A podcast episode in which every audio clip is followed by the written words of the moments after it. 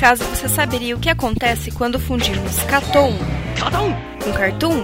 Não se vê isso todo dia. Simples, o Catum, um podcast sobre animação que tenta unir tudo o que há de melhor. É, e também o pior da animação ocidental e oriental, sem perder a piada e a data de publicação. Então, sintonize nosso feed e escute mais um podcast do Catum.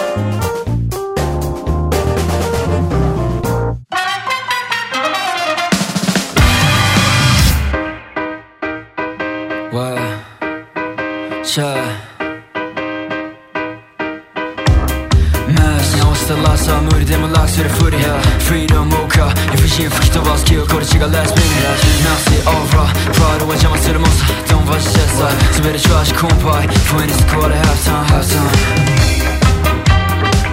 Sejam bem-vindos a mais um podcast do Catum. Nesse podcast contamos com a presença de Lucas Dantas, O Legoshi tá falando. Ero Marx Viva os animal. e Rafael Valente. Salve, rapaziada. E nesse podcast sem o Carlos, eu juro pra você que eu travei porque eu ia falar o nome dele. Eu já tava engatilhado, o Carlos Thiago Maia.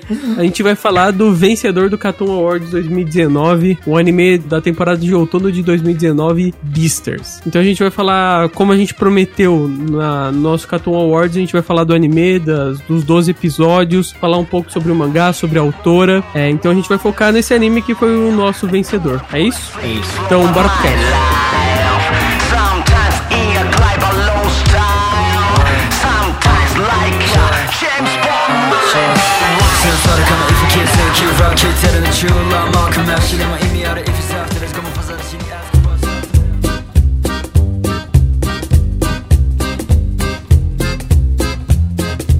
Acho que a primeira coisa que dá pra gente falar é que Beasters, assim, foi uma surpresa. Isso aqui tá documentado, né? Tá, A definitivamente. gente fez a nossa previsão da temporada e aí a gente chegou nessa temporada de outono e a gente não deu uma foda pra Beasters. Mano, eu tava numa má vontade com Beasters. Não, mas era Ah, uma não, vontade gigante, assim. Eu não conhecia nada da história. Eu acho a premissa de Beasters muito interessante, muito interessante. Sim. Mas eu não conhecia nada da história, aí não dei valor. Aí assisti o primeiro episódio. E o primeiro episódio foi uma surpresa pra mim enorme. Eu, eu fui mal, mal recepcionado por Beasters, porque eu tentei ler o mangá. Aí, sabe, você lê três capítulos aí é o mesmo lance. Tipo, ah, a premissa é com maneira. esse papinho mas- não de Mavon, Lucas, porque todo mundo sabe que é má vontade. Então, mas eu tava com Não, vontade. Eu o falei, Lucas, eu acabei o de Lucas, falar. a má vontade dele vem baseada no mangá. Eu acabei E de sabe, falar. E sabe o que é o uma- pior? E sabe o que é o pior, Valente? Ela contagia, porque eu comprei isso aí. Achei que bicho não ia ser nada. Mas eu, eu admito aqui, que eu já tinha falado, que eu tava de Mavon. Porque, cara, eu não sei, todo mundo sabe que eu não suporto mangá mal desenhado. Isso é um fato, é um fato. E eu li os três primeiros capítulos e eu não suportei. E aí eu fiquei de Mavon, e aí eu não queria ver. E aí veio o anime e o bagulho foi surpreendentemente bom mesmo. Mas é melhor, é melhor, porque a surpresa foi positiva. Eu sou totalmente o contrário, né? Porque eu não vi na temporada, eu tô vendo, vi pelo cast e tô de, de Mavon pelos acontecimentos no Catum Awards. O cara tá puto, o cara tá puto porque ele que tava fazendo o lobby. E aí o cara queria que o dele ganhasse. Aí ficou ele e o Carlos. O Carlos nem tá aqui. Vocês não sabem disso, porque o elenco tá rachadíssimo. O Carlos não tá aqui porque ele foi, falou de Bia. Ele falou: se Mob não é o melhor anime do ano, eu não gravo essa porra. Foi isso que ele falou. Eu, eu devia ter ido embora junto com ele, cara.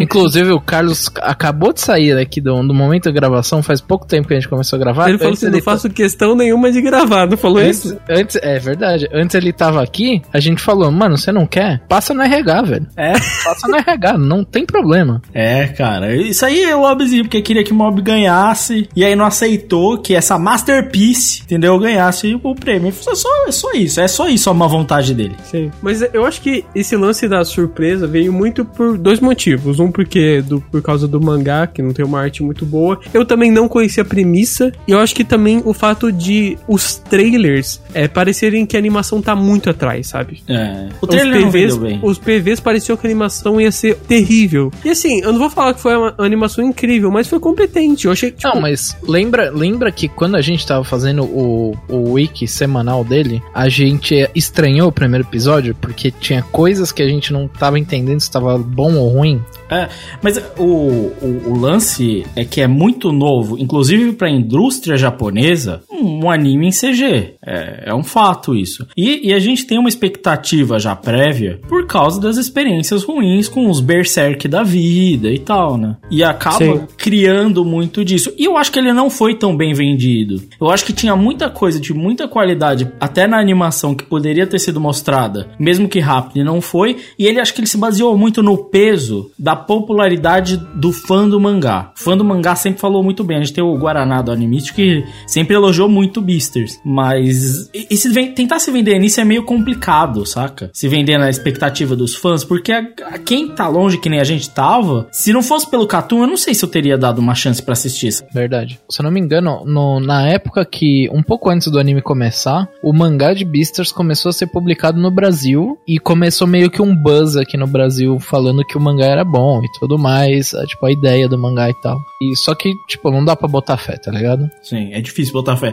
E, e eu acho que Beasters é uma história, a gente vai falar disso, ela é bem densa nessa coisa das relações dos personagens, né? E ela tem muito peso disso. E eu acho que um episódio até, e o começo do mangá, é muito difícil de vender como vai ser Beasters por completo. E eu acho que isso tem uma certa porta de entrada e tem um negócio de ser rechaçado muito, isso é uma coisa que me afastava muito, que é o lance dos animais parecer muito que vai ser uma fantasia furry. E até certo ponto É, até. Ele, É, ó, eu, antes, antes desse podcast aqui, eu fui pesquisar a definição de furry, porque na, na minha cabeça, furry era essa parada ma- animal ser humano, só que mais voltada pra uma parada sexualizada. É. Mas na verdade, não. Na verdade, é só o fato da pessoa ser um, um animal antropomórfico e já é considerado furry. É, porque o lance da comunidade aí, que é estranho, é que a galera se vê e cria um avatar dele como um animal. E aí eles. Realmente, o Valente tá certo. Eu pesquisando aqui no Google Imagens, não tem nada.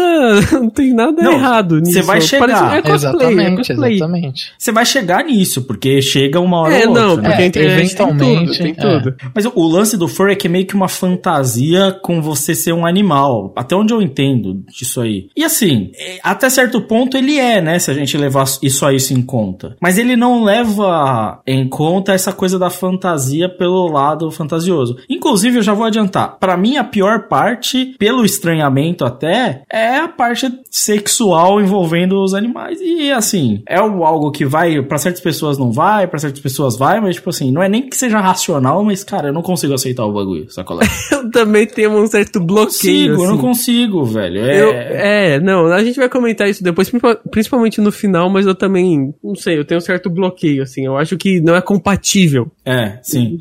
Mas eu queria falar um negócio que, só voltando na animação, eu não sei vo- vocês, talvez o Lucas esteja mais acostumado, mas Valente, é, você não tem uma impressão que é um negócio de costume? Tipo, quando eu comecei a assistir é, a animação toda em CG, eu falei, caraca, nossa, que negócio estranho, tá lento, É, né? Aí é. depois você esquece que tá assim, sabe? Sim, sim. Sabe co- com qual anime eu tive essa mesma sensação? Foi Uhum. com Kaiji. A primeira vez que eu vi Kaiji é muito. Kaiji- Mas Kaiji não é de CG, né, velho? Então, Kaiji não é LCG, mas ele também te causa uma estranheza por, pelo fato dos personagens serem extremamente caricatos, tá ligado? Uhum. Então, você demora ali uns episódios pra, tipo, aceitar. Tá bom, o universo é assim, é, os personagens são desse jeito, é normal. E foi a mesma coisa com Beastars, tá ligado? Só que aí é já mais a parada de animação. é, a gente chegou a comentar no Wiki, no, no- nos primeiros episódios lá do, do Beastars, que parecia que estavam faltando quadros ali, tá ligado? Alguns frames. E a gente não sabia se era normal, se era um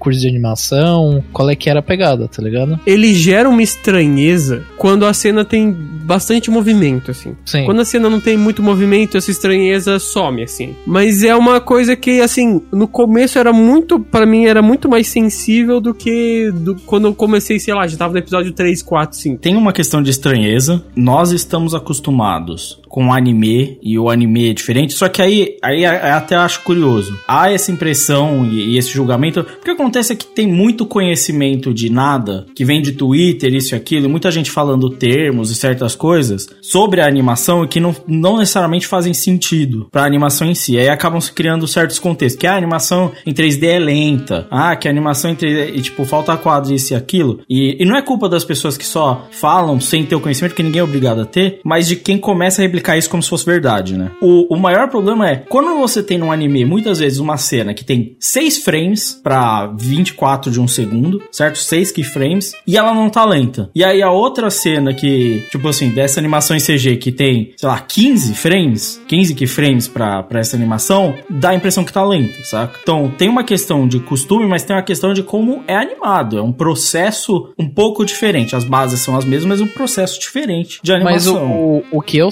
sentia não era tipo faltas de frame de tipo tá lento ou tá rápido. O que parecia pra mim, vamos supor que eles fizessem lá 10 frames para pro cara esticar o braço. E no meio desses 10 frames eles cortassem, comessem uns, sei lá, 3 frames, tá ligado? Em, em posições separadas. Parecia que dentre essa animação do braço indo, tava tinha frames cortados, tá ligado? É, Então, o, o que acontece no 3D, e isso é uma coisa que a indústria japonesa precisa se acostumar e precisa se quebrar um conceito também, que eu acho que Beasters até ajuda, eu acho isso interessante, que é a animação em 3D não é mais rápida que a animação em 2D, não é mais barata que a animação em 2D. Ponto. Você precisa muitas vezes de mais gente pra animar 3D do que pra animar 2D. Você tem processos diferentes. Tem uma- o cleanup em CG, ele é tão ou mais importante muitas vezes do que a animação em si. É, para quem viu qualquer filme em 3D e você for olhar os créditos, vai ter as- muitas vezes mais animador pra fazer cleanup, pra limpar e corrigir a animação, do que pra animar ela em si, pra fazer keyframe in between, que é uma coisa bem glorificada na indústria japonesa. E não é pra tirar mérito, é só pra dizer que assim, não necessariamente é a parte que faz a animação parecer bonita. E aí a diferença fundamental é, quando você tem CG, ele se faz uma interpolação, ou seja, você tem, vamos supor, você, você deu o exemplo dele esticando o braço, certo? Sim. Vamos levar em conta que isso demorou 3 segundos para ele fazer esse movimento. E você vai ter Sim. um certo número de keyframes para fazer o arco daquele movimento. Vamos supor, você vai ter 5. E aí você vai fazer os in-betweens pra você garantir que ele faz aquele movimento de maneira correta. Aí você vai fazer o processo de spline. O que que é o spline? Você vai pegar esses movimentos e o computador vai interpolar eles e tirar a média entre esses frames. Ou seja, tem um keyframe no frame 1 e no frame 6, certo? E ele vai chutar uma média e vai simular esse movimento entre eles. Só que quando você faz isso no automático, você gera erros e problemas, porque o computador não, não vai fazer certinho, saca? Do jeito que você quer, que vai ficar visualmente bonito. Ele é um cálculo matemático.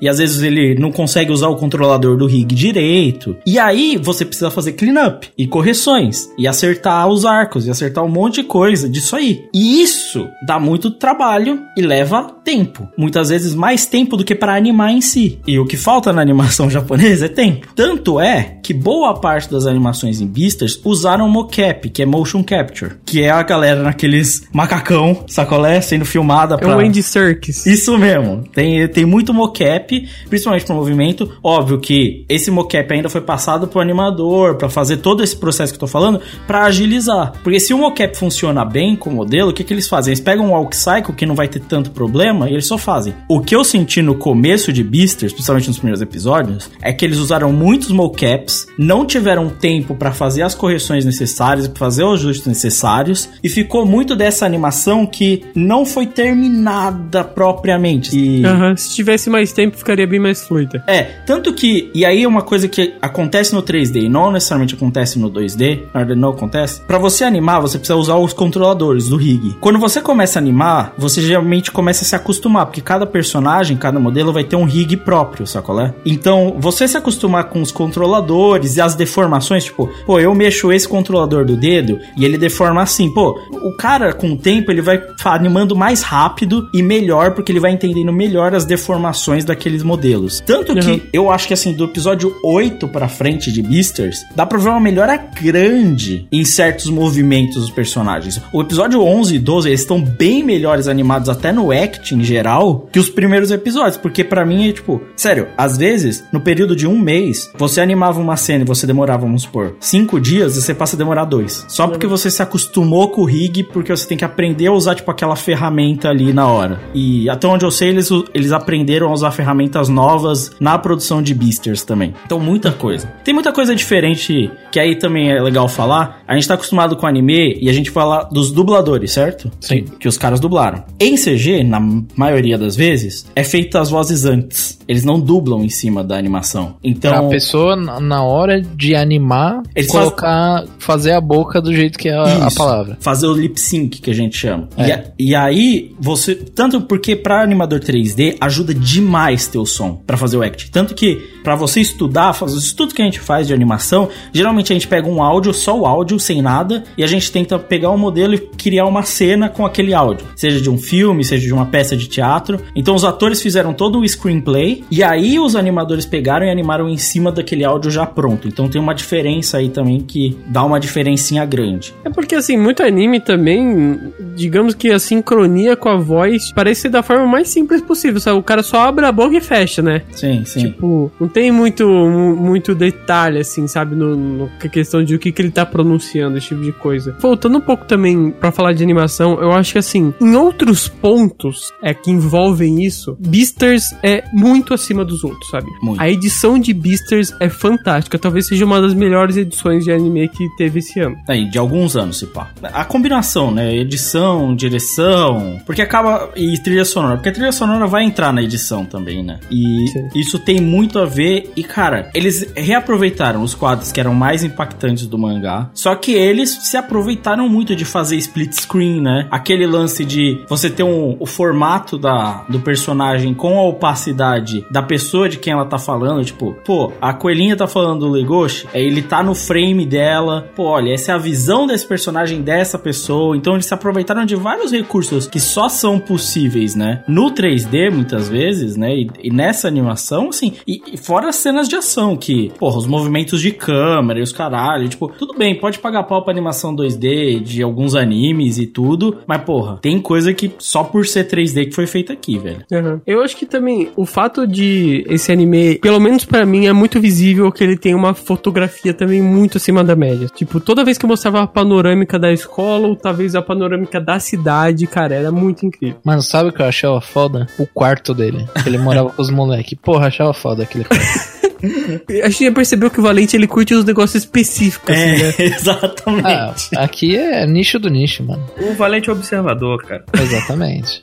O Valente é muitos bagulhos. Mas eu gosto da ideia que tem um lobinho desenhado no, co- no quarto dele ali. O lobinho na cama eu gosto dele. que ele tem um. Ele tem um. como é que é o nome? Um, um besourinho, mano. É, tem um besourinho. Uma ação. Eu adoro o episódio que tem o dia lá da consciência Esse de é um raça. episódio maravilhoso, velho. Mano, esse episódio é muito bom, que daí eles vão, tipo, vão passar tempo com as pessoas da mesma espécie. Porra, é bom demais. Nos cara. ambientes deles, né? Aham. Aí tem os ursos é- no gelo. Muito é- se não me engano é episódio 3 que tem isso. Cara, esse episódio é bom demais. É muito bom. Mas o, o lance da direção é que ele se aproveitou muito da ideia de dos personagens. Tipo, o Legoshi é sempre. A câmera tá sempre de cima pra baixo. O Luiz tá sempre de baixo pra cima, né? É tipo, Uhum. ele se aproveita muito dessa ideia. A, a, a- o visual de se aproveitar muito. De, a coelha sempre parece inferiorizada, né? Ela sempre parece muito menor que os outros. E às vezes numa perspectiva bem forçada, né? Ele tenta muito forçar essa perspectiva neles, nos personagens. As câmeras também são bem expressivas. E muitas vezes umas cor bem, bem forçada, né? Laranja demais ali pro Luiz. É, quem lembra, por exemplo, do episódio, os dois episódios do, da peça de teatro, né? Nossa, é. Tem muito isso. Sim. E não ter medo de usar o, o surreal também, né? O personagem simplesmente some da cena e ele tá num, num plano paralelo que é só a imagem dele, né? Só o imaginário dele. E, cara, isso é muito maneiro em Ah, Beasters. Por exemplo, uma cena dos episódios finais, que ele tá lá no motel com a coelha, e daí ele tá abraçando ela por trás, igual a cena onde ele tentou atacar ela, acho que no episódio, no primeiro episódio, certo? Certo. Isso. E daí, tipo, ele,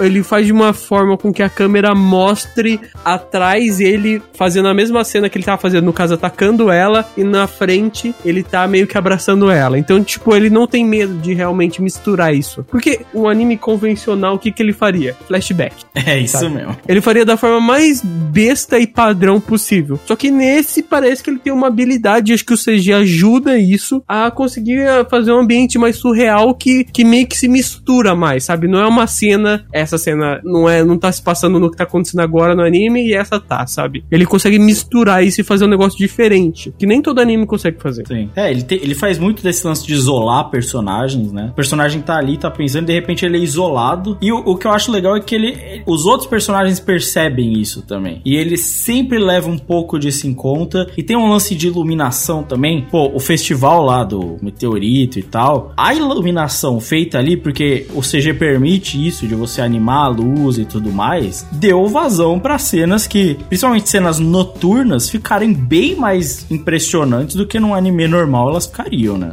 Você, você falou esse negócio de cenas é, isoladas, onde o personagem tá sozinho. A gente consegue notar isso muito da, daquela. toda aquela sequência que mostra que o. toda aquela cena que o Luiz ele tá com a perna machucada e ele fica falando pra si mesmo: não, tem que continuar, é só uma dor, vai passar, tá ligado? E a maioria desses planos que ele tá, tipo, se remoendo de dor, ele tá sozinho.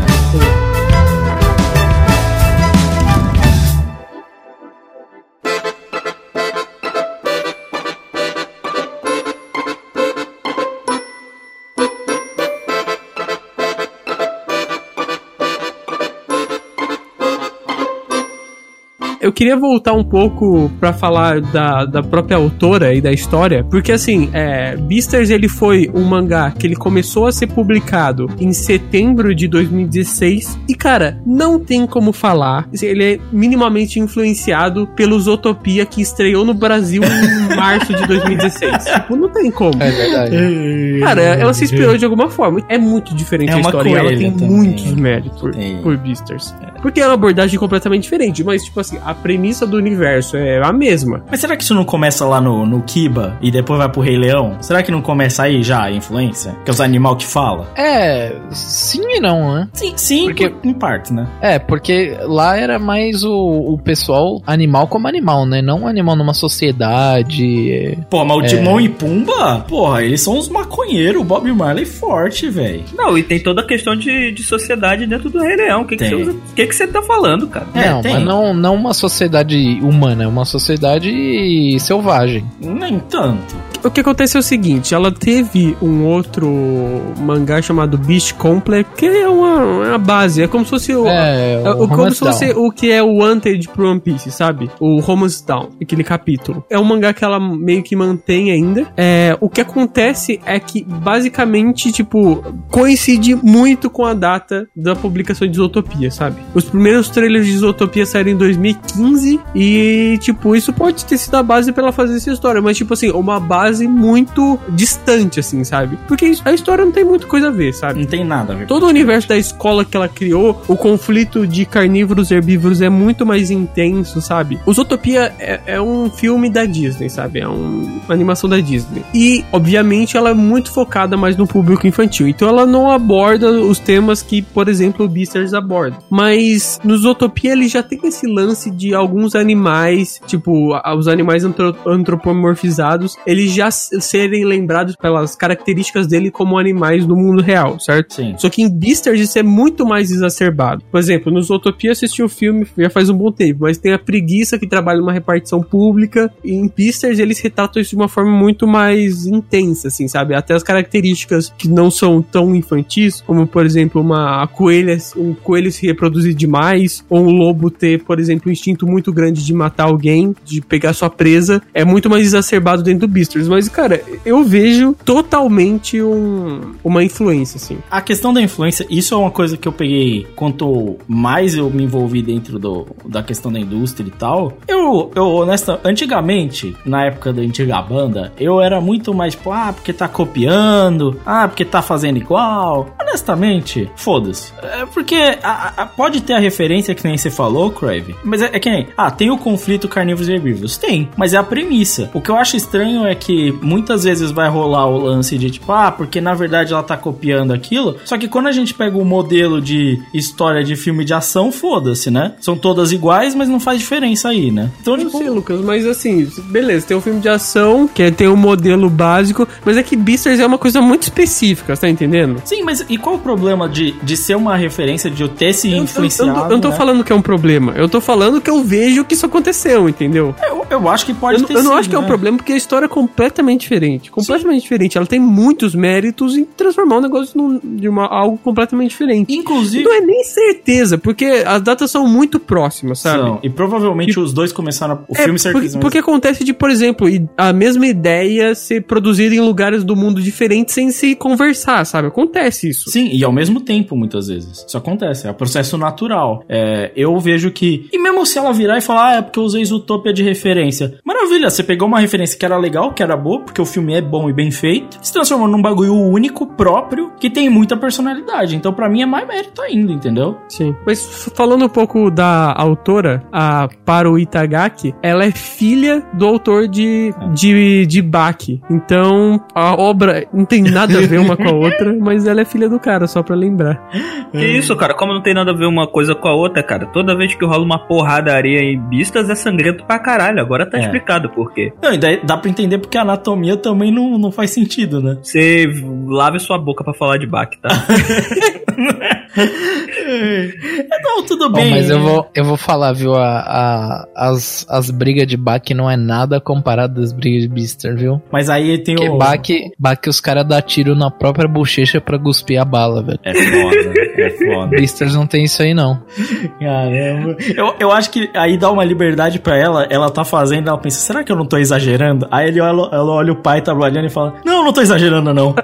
Tá suave. Tá tranquilo. Mano, foi até bom ele ser o pai dela, porque ele apresentou o mundo dos, dos, dos mangás e animes pra ela e mostrou uma, uma, um péssimo mangá pra ela não seguir aquilo e fazer coisa melhor, tá ligado? Aí eu já não sei, mas eu acho que ele pelo menos deve ter ajudado ela a começar a fazer, na Olha, é, eu ia falar isso, foi um ótimo conselho, Não, viu? Porque alguém, alguém podia ter a ideia que Beastars teve e podia ser um Beastars muito merda, ainda bem que foi ela que teve a Mas, ideia. mas vamos, vamos, vamos lembrar que provavelmente teve aquele lance do quem indica, né? Não, Total. quê? V- Você falando isso, Crive? Quem diria? E Quem Mano, indica? eu, eu já É até por- vejo, tipo, na mesma revista de Grappler Back saindo Beastars falando assim, da, da, da filha É, de tipo Grappler Back. É isso mesmo. Já até vejo assim, ó. É porque, por exemplo, vamos comparar com outros autores que não, não tinham pais que também era mangaka. Por exemplo, o Oda, ele teve que mandar uma coletânea de one-shots porque ele era um prodígio pra começar a publicar One Piece, sabe? Ela tem, ela tipo já chegou direto já, tudo bem, ela tem esse mangá é, Beast Complex, mas ela já começou praticamente direto já com o mangá publicado na revista. Ela tem muito sucesso, obviamente, tipo, foi sucesso se tá sendo publicado no Brasil. É porque foi um sucesso, mas realmente eu, eu creio que deve ter facilitado um pouco a vida dela. Não, é, é- fora os anos que os outros mangakas passam sendo assistente de alguém e tentando arrumar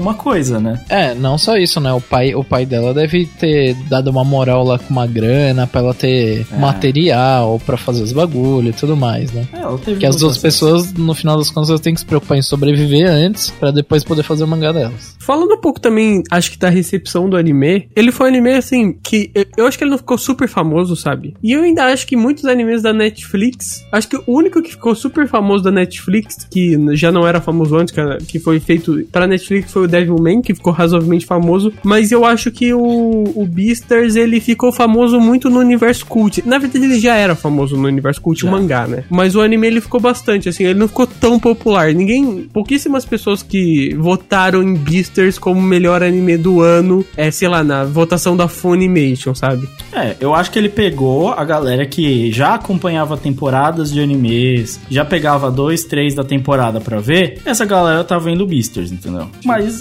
esse é o nicho, né? Esse não é, não é sucesso absoluto. É um problema da Netflix. Esse tempo que a Netflix demora pra lançar o anime, eh, pra lançar completo, que ele já lançou no Japão. Eu acho que, é, no Japão sai direto, né, Netflix. É, aliás, aliás, o Henry manda direto, tipo, a Netflix do, do Japão é lotada de anime, né, aparentemente. É, é, é, pra caralho. Sim, por razões óbvias. A Netflix tá aumentando aqui, mas a demora que tem pra chegar aqui é muito grande. É, é, ele chega defasado, porque todo mundo já, já viu, né? E aí não tem aquele boost, e como não tem o boost, o algoritmo não pega, e aí ele não é recomendado, e aí não chega É, mais eu gente. acho que o impacto depois é para pessoas que nem assistem anime, né? Sei lá, alguém que nunca vê poucos animes, que não tá o tempo todo ali informado desse universo, vai lá e Netflix, ah, apareceu um Caruntius, daí a pessoa vai lá e assiste. O, o que me Sabe? Mas eu acho, eu acho que Beastars tem uma chance real de, de estourar quando sair, tá ligado? tem. O problema é que também eu tô falando e eu nem sei quando que vai sair esse podcast, pode ser que já tenha saído. É, quando a gente falou, pode ser que ele já tenha estourado. Mas mesmo que seja, eu duvido que seja um sucesso mais estrondoso do que foi o Devilman. E mesmo que seja, ainda assim não vai ser absurdo. Mas Devilman é diferente, né? Sim, e assim, vamos, vamos ser honestos. A Netflix não faz, eu não sei por que razão. Porque eles já conseguiram lançar com Better Call Saul semana a semana. Não, tem, tem temporadas de série que geralmente série é tipo um ano depois, dois anos depois, que eles estão soltando, tipo, no mês seguinte, mas tá ligado? isso tem muito a ver também do público, sabe? Porque, pô,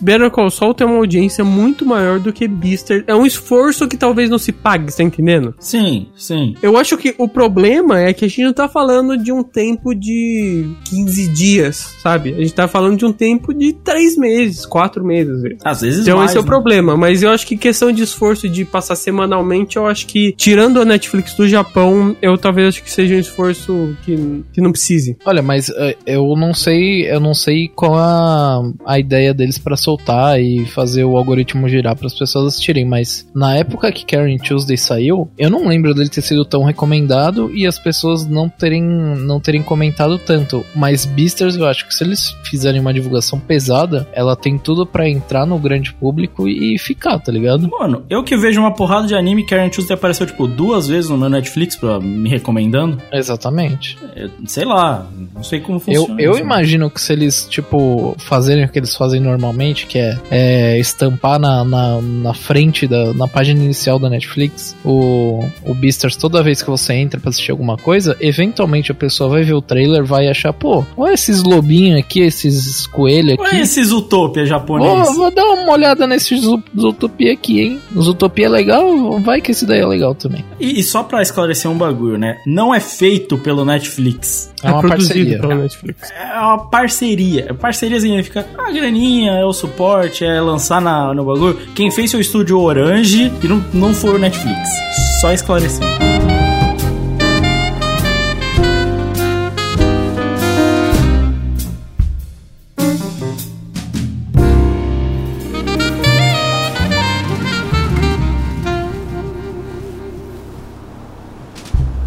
Você queria entregar isso pra mim? Eu sabia que ele nunca teria coragem de te entregar essa carta. Desculpa. Pensando bem, acho que eu não devia ter feito isso. Muito obrigada. De nada. Até amanhã.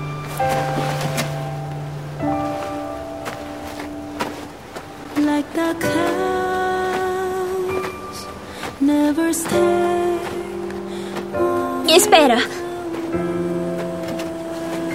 É que. É que eu andei falando mal de você. Mas você é um lobo bastante generoso. Amanhã todo mundo vai saber disso. Será que pode me perdoar? Esquece isso. Não se preocupa. Por quê? Eu já tô me sentindo mal porque o primeiro amor do Tem só foi revelado depois que ele morreu. Eu entendo, mas. Isso não é justo com você. Você não é o que estão pensando. O que estão pensando não muda nada. Eu vou ficar bem. Eu sou temido e odiado. Sempre foi assim. Já tô até acostumado.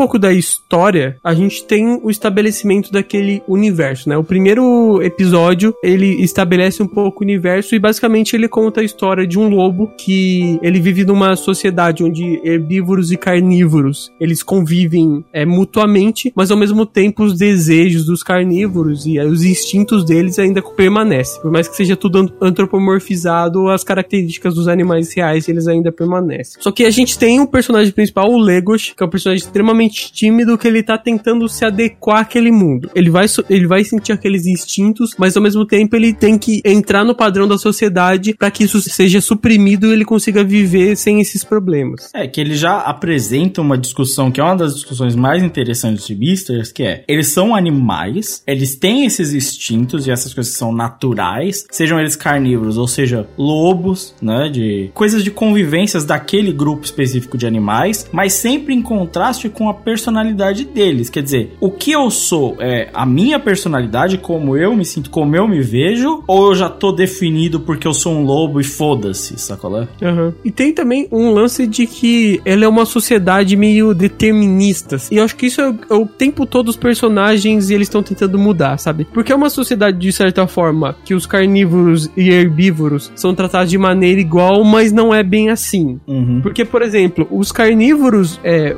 o mercado negro, que ele é retratado depois, ele meio que é uma forma de controle para que a sociedade não saia do, do extremo. Então tem várias dessas coisinhas do anime que você vai vendo. Por exemplo, alguns herbívoros, eles são fadados a ter uma vida um tanto quanto inferior, que é retratado muito no personagem da Haru. É. Não, e, e até a cena muito maneira, logo no começo, dos ratinhos andando nos cantos. É muito bom. Falando que, pô, a gente tem que andar nos cantos, senão a gente vai morrer pisado. O cara nem vê, mano. É. E tem vários, várias coisinhas visuais que indicam isso. Por exemplo, várias vezes quando eles estão passando lá no corredor da escola, tem uma porta gigante, tem uma porta minúscula do lado, assim. Sim, sim. Tu- tudo isso é meio que. é- é- tem essas limitações muito grandes, né? Entre animais. Apesar deles conviverem juntos, né?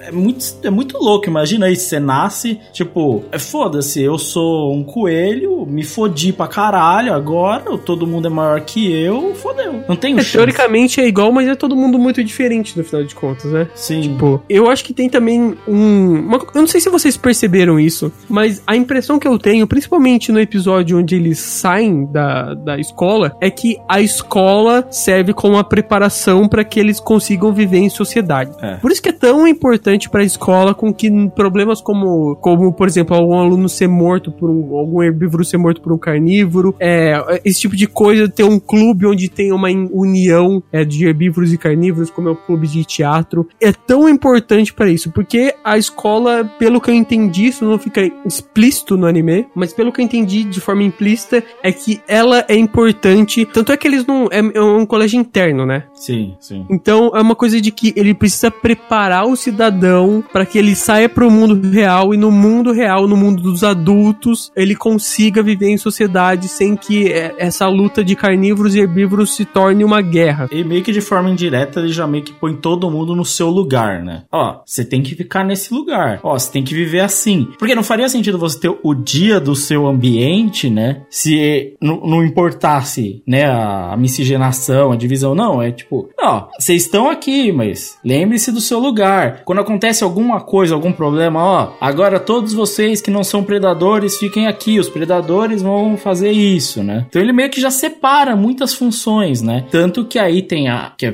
o nome do anime, né? Beaster. O Beaster é o exemplo do animal, né? Então tem todo um. Tem um lance meio doutrinativo, né? Tem um, é, tipo, um animal que consegue unir as raças, né? É, aquele animal tem que ser o exemplo. Siga o exemplo daquele animal. É, e o, o exemplo mais claro disso é quando aparece o leão lá, que é o. Acho que é prefeito da cidade, um bagulho assim. Sim, é perfeito. Que ele era um leão e ele, numa conversa, falou: pô, pra conseguir esse cargo que eu tenho, eu tive que tirar minhas presas, é, fazer umas plásticas pra minha cara não ficar tão amedrontadora, para eu conseguir ocupar esse cargo, né? E, e, de novo, né? Aquele lance do conflito, personalidade, interesse e tal, e o animal que você é, né? Aham. Mas tem umas coisinhas assim que que passam, eu acho que são detalhezinhos assim, mas que mostram isso. Por exemplo, eu nunca vou esquecer do episódio que eles saem da escola e daí o, o maluco que é um gavião, ele não pode voar. Ele quando ele, ele só pode voar quando ele vira um adulto. Nossa, é muito.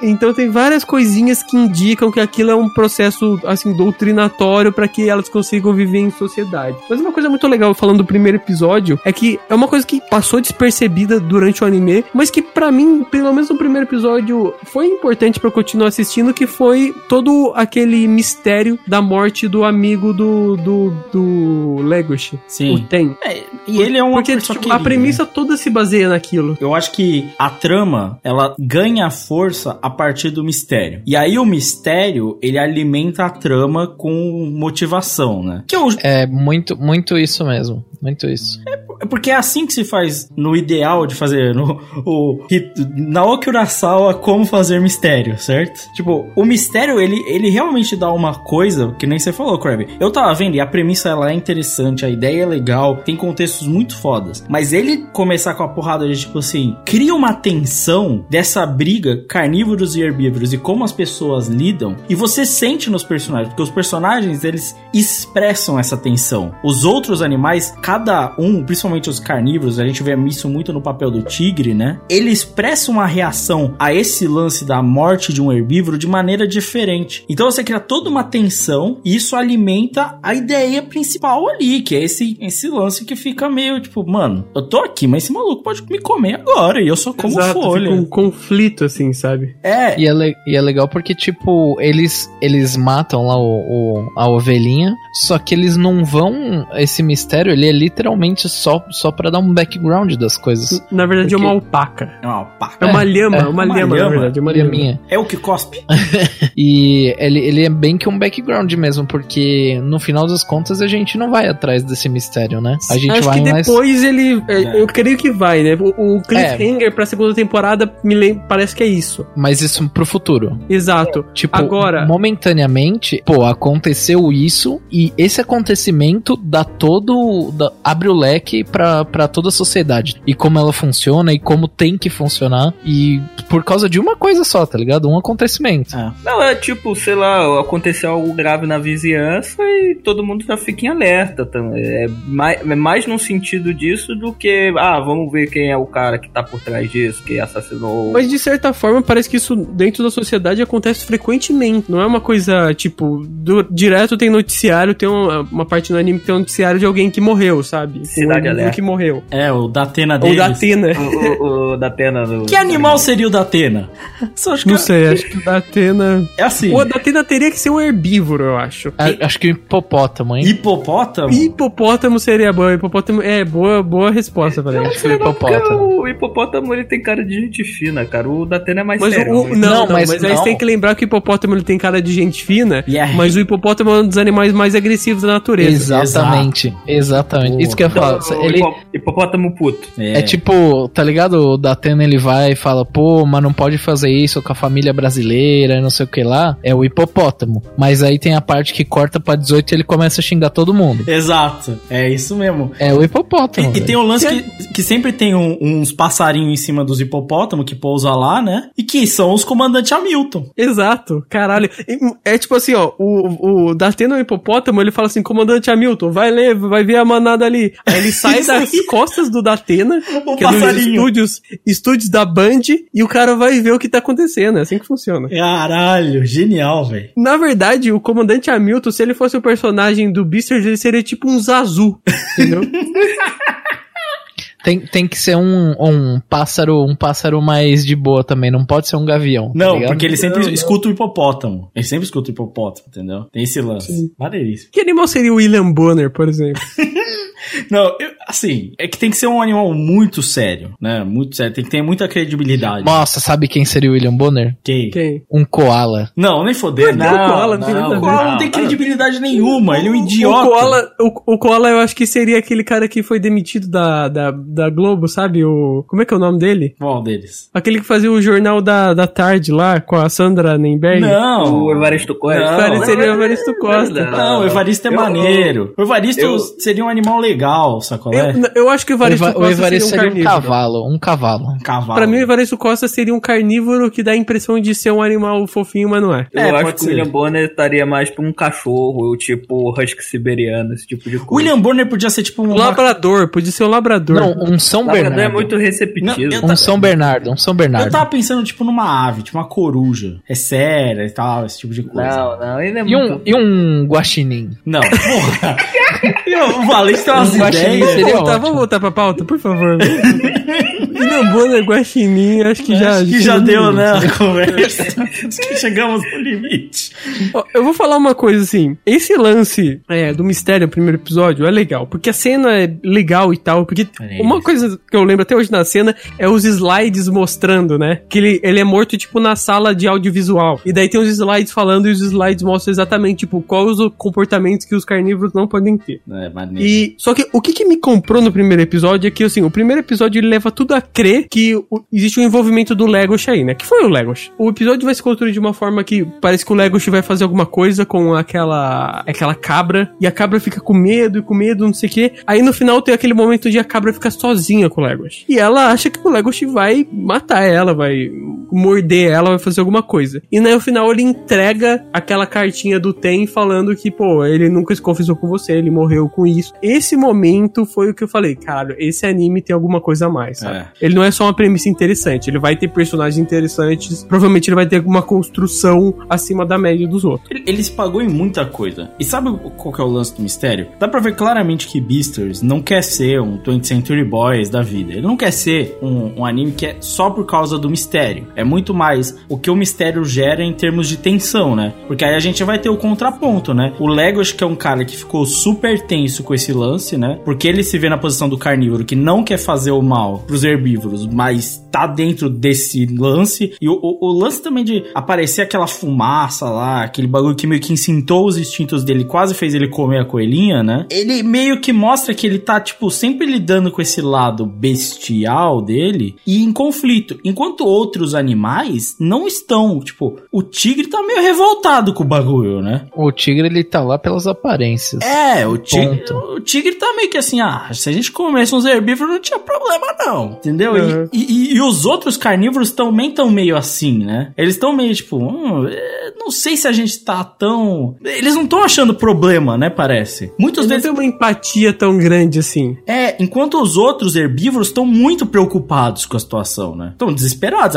O exemplo que você deu da, da cena da, da cabritinha ali é, é claro, né? Porra, é um desespero por esses animais, né? Porra, imagina, tá lá do nada, você tá andando um tigre gigante, acabou de com- acabaram de comer seu amigo, entendeu? Porra, fodeu, tô morto. A, a cabrinha, coitada, né? Eu, eu acabaram de comer o cara lá, pai e tal, o lobo tá me seguindo, mano. fodeu. É. Não, Fudeu. o, cara, o cara estranhaço, corcunda ainda, fica olhando, fica secando a pessoa, tá ligado? E nem, nem pra ser um lobo mais amigável, sei lá o que, é o pior Não, por lobo exemplo, possível. eu não teria. Eu não, se eu fosse um cabrito, eu não teria medo da Juno, por exemplo. Mas do Legoshi, porra. É que- porque o Legoshi, ou ele tem ou, razões muito estranhas, ou ele quer vender droga com essa atitude, né?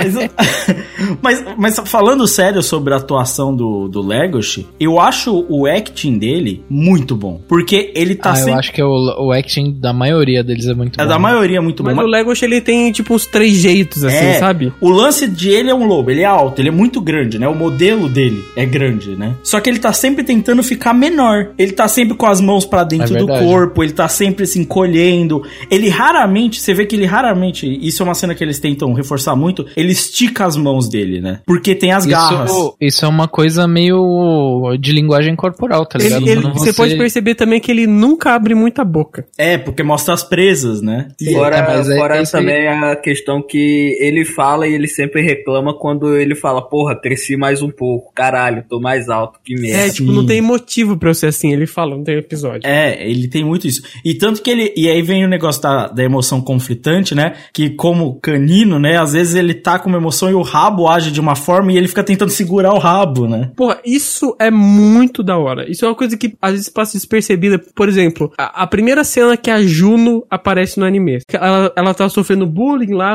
de uns herbívoros e daí chega o Legoshi e começa a falar com ela. E cara, eu assistindo o anime, não precisou nem ela falar alguma coisa pra eu saber que ela gostava dele porque o rabo já mostrava isso, sabe? Sim. E, e ele usa muito isso. Usa de novo em outra cena quando o Luis pega o Legoshi pelo rabo, né? Que é um Sim. negócio pra um animal, assim, uma inferiorização absurda, né? E ele usa muito desse recurso e eu acho muito foda. É muito bem feito porque a maioria dos animes não tem nenhum cuidado com como os personagens agem. Eles são madeiras que saem fala.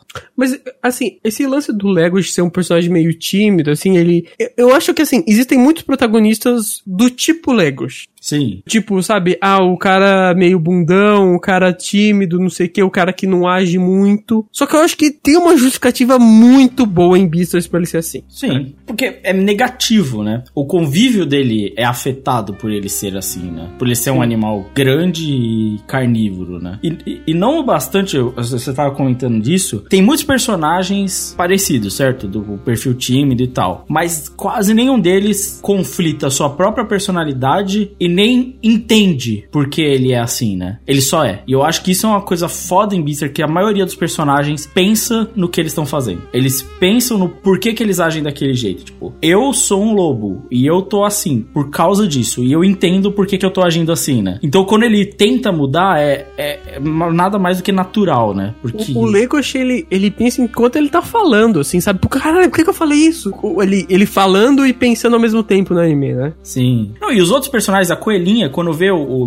pela primeira vez, fala: Ah, tá, você chegou aí, já deu pra entender. Eu tô nessa situação. Saca? Eu sei na posição que eu tô. Vamos começar o bagulho. Então, os personagens, eles, eles entendem mais ou menos a situação na qual eles estão. Eles não são alheios, né? O que tá acontecendo. Mas ó, eu acho que a gente tem que tirar um tempo pra falar do personagem do Lois. Eu ia falar dele. Porque é um personagem com background, assim, e o jeito que ele se porta no anime, assim, muito incrível. No começo parece muito que ele, cara, ele tipo, ah, o babaquinha, sabe? O, o Flash do, o Flash do Homem-Aranha, sabe?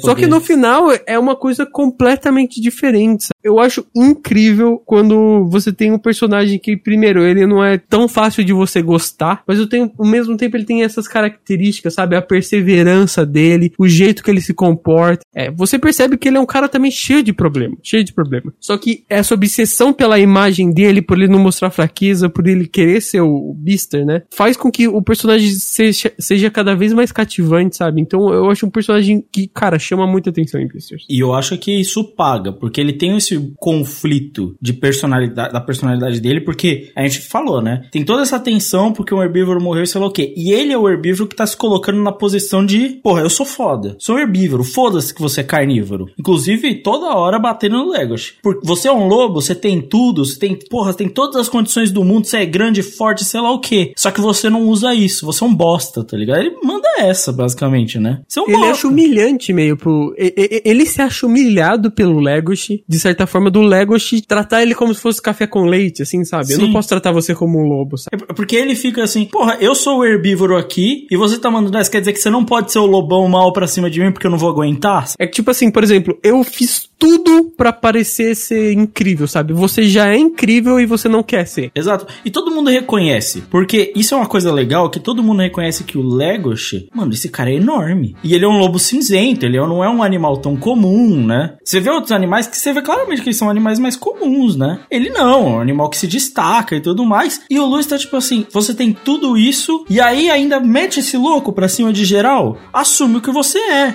E que o, o Luiz tem esse lado mais antipático dele, né? Que, porra, ele é meio babacão, porque eu sou maioral e tal, mas você vê que ele precisa ser assim. Ele precisa se impor. Se ele não tem essa imposição nessa sociedade, ele vai ser deixado pra trás. Não só ele, mas é importante pros herbívoros ter uma figura como ele, senão é um, é um confronto de força, sabe? E na força, quem vai ganhar vai ser sempre os carnívoros. Sim, sim. A não ser que fosse um elefante ali, mas não aparece elefante, né? Então, Sim. Não, mas o, Não, você até vê- aparece, tem um personagem que é um elefante. é. E você vê até mesmo pela questão assim da, da sociedade ali em geral, que o, o Luiz é o único herbívoro que se põe assim de frente porque ele tem justamente essa atitude. O resto dos herbívoros é tratado de lado mesmo, é, É, tipo qualquer assim, coisa. Ele é o, o, o principal, o principal pessoa dentro do clube que é um exemplo dentro da escola, que é um exemplo de integração entre carnívoros e herbívoros, porque por exemplo, o clube que só tem um membro, mas antes o clube de clube de botânica só, só tinha herbívoro. Tem clubes que só tem herbívoros e clubes que só tem carnívoros. Então, é- é- ele é super importante pra história.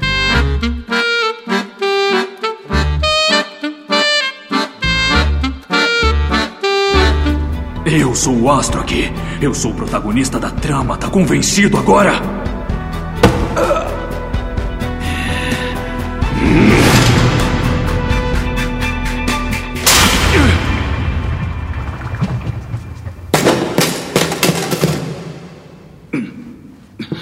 Parece que está se divertindo. Infelizmente, vai ter que representar o papel de vilão agora. Eu sei quem você é, na verdade.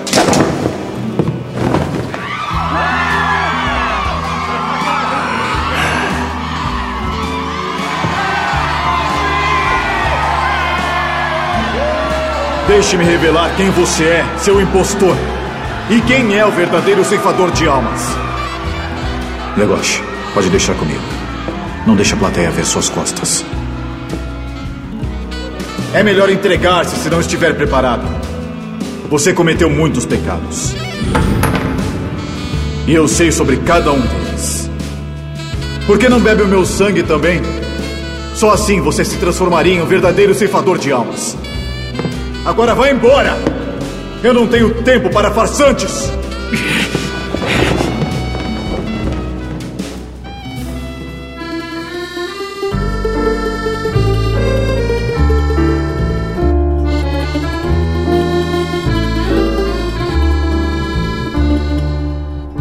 Eu acho que Beastars ele tem 10 episódios excelentes e dois episódios que dão uma vacilada. Não sei se vocês, vocês acham isso. É, por aí. Tipo assim, Se os você 10 falar primeiros episódios. episódio da- se você falar mal do episódio da galinha, já vai rolar Não, não, aqui. não. Os 10 primeiros episódios, incluindo o da galinha, são muito bons. Eu acho que a vacilada vem nos dois últimos. Os dois últimos, dois últimos. Os dois últimos que tem o- uma vacilada. Sim. Mas, tipo assim, nos 10 primeiros episódios, o arco que eu mais gostei foi o arco da peça de teatro. É, é o melhor. Porque, Também cara, a- é muito bem feito. Você vê que o cara tá todo fudido, quebrado. Eu nunca vou esquecer daquela cena quando a cortina se fecha e ele fala: Caralho, eu consegui. O, o- desenvolvimento de personalidade do Luiz é muito grande. Porque tem todo esse desenvolvimento de quem ele é, por que ele é e como ele age. E aí ele vai se envolvendo com o Legoshi de uma certa forma, né? E aí você vai entendendo cada vez mais dos dramas, dos conflitos e do porquê ele age daquela forma, né? O que que tornou o Luiz daquele jeito? E quanto mais você se aproxima da peça de teatro, mais você entende a importância dele. Então ele vai crescendo cada vez mais. Tanto que, na minha opinião, ele rouba muito a cena do Legos. E se não é os episódios finais ali, que levam tudo pro, pro Legos, o Luiz teria, porra, ofuscado o protagonista, né? Sim. tipo, por exemplo, esse episódio do teatro, quando ele tá com o pé lá todo fudido, com o tornozelo fudido, tudo leva a crer, qualquer anime convencional, tipo, ah, o cara ia cair ali dentro, ia ser um problemão. E você fica naquela tensão. É.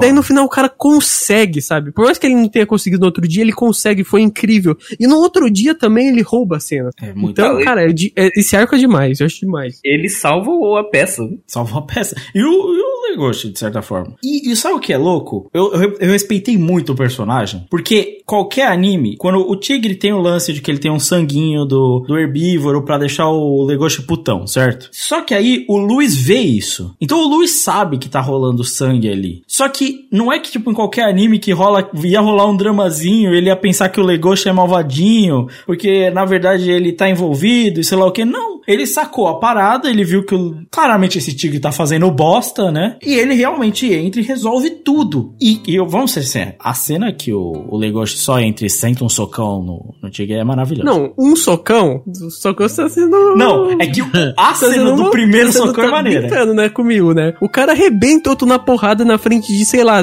mil pessoas. O Legoshi marmitou o tigre no teatro. Foi maravilhoso. Cara, esse anime Mano, é essa cena é hiper violenta e hiper inesperada, cara. Hiper inesperada. É muito boa, velho. E, e- e a gente tem uma noção do que é uma briga de carnívoro nesse mundo, né? E, e o legal de tudo é que ele marmita o tigre na porrada e o tigre levanta puto Nossa. pra comer a alma do Legoshi, tá ligado? O que faz sentido, né? Um lobo não ganharia de um tigre na porrada franca. Jamais. É, ser honesto aqui. Eu, Mas vou te falar que causou uma desgraça ali. É, ma- É. mas a questão é que é, é sempre 20 lobos contra um tigre, né? É, Então- aí É. que fode tudo, né? Aí o Mas, lobo ó, ganha. o que eu gosto desse arco também, falando um pouco do Bill, é que você tem um lance de, por exemplo, nessa parte do, do anime, o Legoshi, ele tá todo temeroso, sabe, com o que que ele fez, porque, tipo, nessa parte ele já sabia que ele gostava da Haru, e ao mesmo tempo, ele tava com esse conflito de, porra, eu sou um carnívoro, porra, eu gosto de uma coelha, não sei o que, sabe, eu tenho esse medo, eu, eu tenho meus instintos, eu tenho que saber lidar com isso, e daí aparece o Bill, que é um tigre, que ele tá de bem com a vida, sabe, ele se aceita, é, ele é assim, eu sou um carnívoro mesmo, eu chamo atenção, mas tá tudo certo, é, eu não tenho esses receios, mas você vê que no final de contas, o cara não é de bem com a vida porra nenhuma, tá ligado? O cara não é bem resolvido porra nenhuma, o cara é drogado. É. E é um frustrado do caralho, né? Porque ele, Sim. ele fica na sombra do Luiz, né? E se fode com isso. Ele tá na sombra, ele vai aparecer pra luz e depois ele acaba voltando mais ainda pra sombra, né? Então, O tigre, ele é tipo um grande empresário, tá ligado? Na frente de todo mundo é só cocaína rolando. Por trás, meu amigo, é só sarjeta. Mas, e honestamente, de teoria, ele não matou o, o, o menino, nem fodendo. Ele é idiota demais pra fazer isso, Clint. não, ele não teria capacidade assim. sabe? Ele é idiota demais pra fazer isso. Mas cê- vocês imaginaram algum momento que foi ele? Não, não, eu vi teoria. Sabe, sabe né? que eu acha- sa- acharia um plot twist foda, foda? É. O Se Lewis quem ter matado ele. Quem? O Luiz O tem Luiz. matado ele. assim. Não, não, não o Luiz, o cachorrinho lá, o amigo dele. Nossa? É, Não, teoricamente, cachorros são carnívoros. Eu, eu. Sim. aquele tipo de cachorro que ele é não é grande coisa, não, cara. Se Não. fosse um Porra, pitbull, mas, mas esse cara é muito gente boa pra ser muito gente boa só, tá ligado? Eu, eu, honest- Cachorro é gente boa, cara. Todo cachorro é gente boa. O que, que você tá falando? eu vou falar na moral que eu acho que é algum personagem que ainda não foi bem apresentado. Ou não foi apresentado ainda. Eu, eu não acho que tem cara de ser um, um deles ali, entendeu? Porque, cara, é muito estranha a situação. Fa- faria mais sentido pra mim que fosse um cara externo. Pra não ter nenhuma conexão, sacou? É o Jack, na verdade, o cachorro aí. Esse cara é muito gente boa, mano. Claro, ele é um cachorro, cara. A ce- Ele é good guy. Mano, a demais. cena que ele encontrou as revistas de coelho no, no mal do Legoshi, mano. Isso é engraçado demais. Ih, caralho, meu roommate é um furry. Foi tipo isso, É, né? o O da hora é o coelho. episódio da galinha onde ele fica falando, pô, Legoshi, você não cansa de comer esse, esse sanduíche, pô? Mano, o Valente quer enfiar o episódio Não, da galinha. Ô, Valente, não, Nossa, hoje eu dou um tempinho aí, mano. Fala do episódio da galinha, cara. Não, o episódio da galinha é Do- muito do bom. curta da galinha. O episódio da galinha é muito bom, cara. É uma galinha que ela só quer saber do, da qualidade do, do ovo dela e ela fica triste quando param de comprar o sanduíche dela porque tava ruim. Só que na verdade não era o sanduíche dela, porque tinham mudado de dia o sanduíche dela de tanto sucesso que fazia, velho. Cara, eu acho esse, esse curta, quando eu assisti, eu falei, caralho, isso foi muito foda isso. De verdade, É assim. muito, é muito bom, é muito bom, velho. É muito bem feito, cara, porque assim, pô, ele é desconexo da história, assim, mas é um curtinho, assim, muito maneiro, sabe? E, e da é galinha que senta do lado do Legoshi e ela vê, e- ela vê ele comendo o sanduíche que ela fez e ele adora e tipo, caralho, que orgulho, meu produto é foda. Sabe? E é tipo daí um ela treinando pra, pra cada vez melhorar a qualidade do ovo e manter a qualidade di- disso, sabe? Depois ela fica chateada porque vê que ele parou de comer. E é um bagulho que, tipo, ela é, é mais uma vez a, a autora mostrando como ela consegue trabalhar bem os personagens, tá ligado? É, Porque muitas vezes, é, uma- um dos pontos mais fortes que eu acho em Beastars é como os personagens interagem entre eles e como tudo aquilo é tão real, tá ligado? Porque a gente chegou a comentar em um dos weeks que se Beastars fosse um, um romance é, shoujo, que nem esses genéricos aí, todos esses, e só que tivesse a mesma pegada de Beastars e com seres humanos normais e tal, seria um puta, um puta shoujo, sei lá, Josei, qualquer coisa. É, Seria muito bom porque é muito bem trabalhado. O fator do, do romance, do slice of life, é muito bem trabalhado, velho. E tudo, o- a parte da galinha mostra tudo isso, tá ligado? É um bagulho muito simples, é uma historinha boba, só que é bom pra caralho, tá ligado? Da- daria pra ter um one shot só dela. A única coisa que eu tenho, que eu concordo que o curto é realmente bem legal, é que não faz o menor sentido no meio da história, tá ligado? Ah, não, mas porra, é legal, pô. É legal. Não, não tem problema nenhum, pra É mim legal, não tirou bro. nada. Ele só Tá tá ali.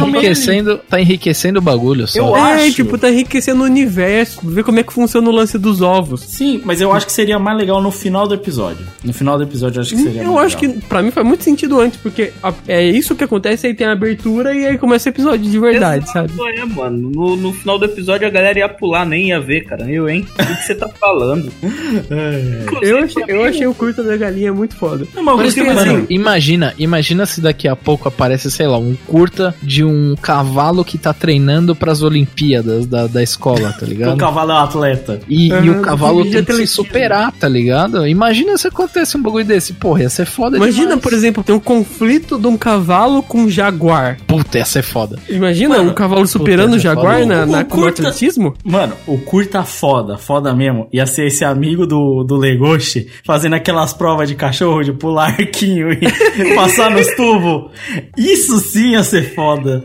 Imagina aí ele contra um Yorkshire, um bagulho louco ia ser. Mas ele é. Ele é. Ele é tipo. Ele é labrador, né? Ele é um Seria labrador. ele contra o Golden, né? Porque o Golden que é o cachorro mais Golden é- inteligente, não é? Não, Não, Golden não é o não, cachorro mais Border inteligente, tá louco? É, o Border Collie, exatamente. É, aí Que é sim. fa- Aliás, podia ter um confronto, o confronto do Border Collie versus as ovelhas, né? Porque ele é o, que, o, ca- o cachorro que, que toca ovelha no Baby, pelo menos, né? Ah, não, aí Nossa, imagina, imagina só, um border collie que é um professor e ele tá levando uma toda uma uma sala de aula de herbívoros pra fazer uma excursão e ele tem que cuidar dessa sala de aula como se ele fosse um pastor, tá ligado? aí, Falando sim. aí a gente tá conversando, hein? Aí E o louco. assistente dele é um porco, chamado Baby.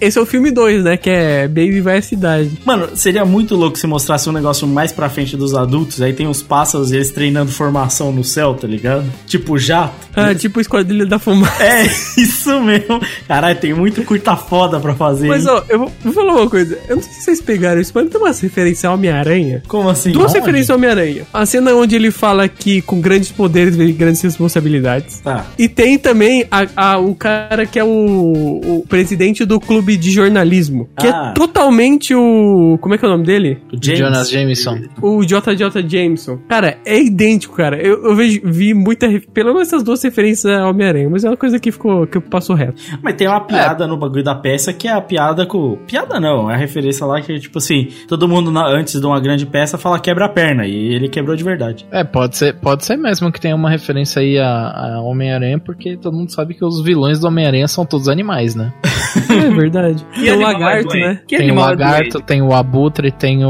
O Rino, o pior vilão da história. Não, não fala assim que eu adoro o Rino, velho. o Rino é um Tem, bosta. tem aranha, né? Não, ele O pode, polvo, ser, na ele pode verdade. ser um merda, mas ele é estiloso. Mano, os Tem o vi- polvo. os vilão do Homem-Aranha são todos uns lixos, velho. Puta Ah, não. merda. Ah, sai do Tem o Sr. Octopus, né? Que é. É, e tem o caçador. Tem o caçador. Mano, Que é- Ah, Mas aí, eu não concordo que o jornalista é, é referência ao Homem-Aranha, não, porque todo chefe de edição é daquele jeito, cara. é, inclusive os da Jump. Exato. Todo mundo é JJ Jameson, cara. Pô, mas imagina um curta de uma aranha tecendo uma, Não tem uma aranha no linha. universo de Beast. Não, tem, aranha, inseto. Não tem até o então. inseto não cresceu, só cresceu os mamíferos, sei lá. Não tem Não é, inseto? mami- não é mamífero, é só ar- artrópode. Só artrópode cresceu, é isso? Então, então pode ser uma ovelha, então. Porque evolução seletiva, que só um grupo de animais cresceu, né?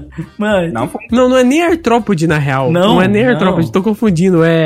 Porra, não sei. É aves, répteis e mamíferos. É, mas. São esses três é. grupos. Aí o inseto foda-se, pau no cu do inseto. é os bichos que tem osso, eu não sei o nome dessa porra. É, no, a artrópode é outra parada. Não tem cobra no universo de Beasters? Não. Ou só. Ó, Não, só, cobra é réptil, não é? Mas é réptil. Cobra é réptil. Cobra é réptil. Tem, tem espinha a cobra. Po- pode Só ser pra- que tenha. Fa- faria sentido, porque se tem lagarto, deve ter cobra. É. Eu não lembro de nenhum lagarto, não, cara. Tem lagarto? tem, tem, Tem, acho que tem tem um lagarto. lagarto. lagarto, sim. Tem lagarto. Tem até o, o episódio lá do que eles fazem, que eles, o dia da consciência de raça lá, que o, lagarto ele fica tipo no lugar que tá, é uma, tipo uma sauna. Eu acabei de pesquisar Beasters Snake parece que no mangá vai ter um episódio que vai ter, vai ter cobra assim. Só que. Rapid, rapidão, assim, mas eu tô pesquisando aqui, ó, e, e tem, ó, é, eu coloquei lobos cinzentos e cadeia alimentar. Tá falando que ele é o topo da cadeia alimentar, dentro do ecossistema que faz parte. As suas principais presas na natureza são o javali e o veado. Entretanto, os lobos podem se alimentar de animais criados pelo homem, como ovelha, cabra, a galinha e bovinas. Mas assim, ele tá no topo da cadeia alimentar, mas primeiro da tundra, se eu não me engano, não é isso? E manada, né? Eles andam em um bando. Eles não nunca lobo solitário. É, vamos lembrar em Skype que tem, que tem uns 15 lobos lá Olha, em Skype. Eu assisto todos os vídeos do canal do Tierzu, entendeu? Eu vejo os rankings dos animal, qual animal ganharia de qual. Inclusive, essa é a grande recomendação do cast, Tia Azul. É, pra você ficar mais inteirado dos animais de Beasters.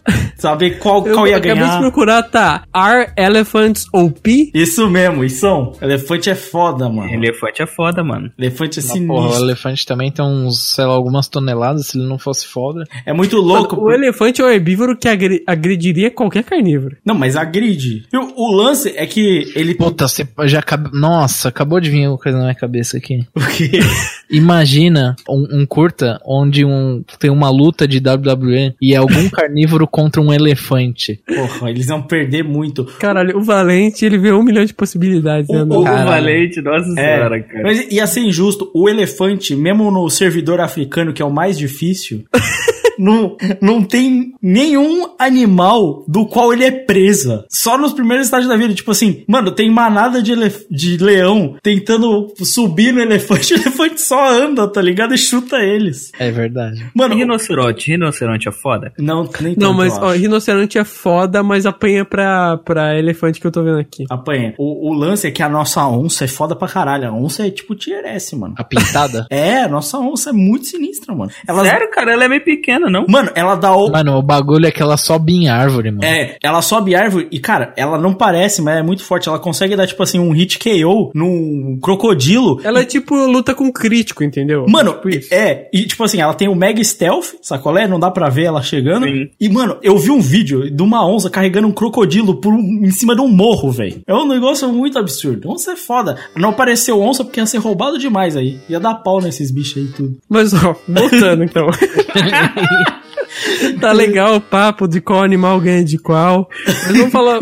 A gente já falou do, do Legoshi e do Luiz, vamos falar um pouco da Haru. Assim, do grupo principal, que eu acho que são esses três, eu acho que é o personagem que eu menos acho legal. é assim, o que eu menos tenho interesse, na real. É tipo assim, eu acho que o romance é interessante no começo. Eu gosto dela, tipo, a primeira, por exemplo, a primeira cena que ele vai lá ver ela no, na verdade, tipo, é construído um lance de que ela é mais, ela é uma das mais predadoras ali dentro, né? Que tipo, todos os herbívoros, muitos passaram pela mão dela. Por exemplo, quando eles se conhecem é muito bacana porque tem aquele tamanduá, né? E daí ele fica com medo de lá com ela no clube junto com, com o Legos. E aquela cena de como ela conversa com o Legos, de o Legos conversando com ela a primeira vez, ele se perguntando por causa que, que, ela tem um corte no braço, que, que tem uma ferida e tal. É, eu acho muito, muito bacana essa parte. Todo o desfecho dele, dela tentar transar com ele e ele não aceitar e sair correndo e tal. Aquela cena até é legal. Mas, tipo assim, de todos os personagens, ele é o mais apagado, assim, sabe? Eu acho que talvez o romance seja um pouco rápido demais. Eu acho que o romance, ele meio que. Como eu posso dizer? Ele não parece meio ofuscado pelo resto das tramas. E por... Pelas outras coisas que são bem mais interessantes. Sim, porque assim, a Juno. Eu acho a mesma coisa. A Juno, que é o outro personagem feminino, eu achei. Quando ela apareceu, foi muito maneiro. Ela confrontou. Ela, ela é tipo um Luiz perverso, né? Não, e ela, tipo, ela é um lobo. tão perversa assim, Não, ela é dá uma forçadinha de barra. É isso que ia acontecer. Na verdade, ela é uma forçada de barra grande, assim, até. Deu, mas- deu. Mas ela é um lobo que age como lobo, né? Porque ela realmente. Ela, ela forçou o Luiz e botou ele no canto, né? E falou assim: "Ei, vai tomar no seu cu aí, você não sabe o que, que eu quero e tal. Se bem que o Luiz deu uma de fodão depois também. Mas assim. Mas ela é bem direta, né? É, ponto. e ela tem o, o lance que ela quer, ela quer ficar com o Legoshi, porque ele é o lobo cinzento tesão dela, né? Mano, eu nunca vou esquecer a cena lá que é, eles estão lá no clube, só eles. Aí, tipo, ele vai ensinar um negócio de dança pra ela.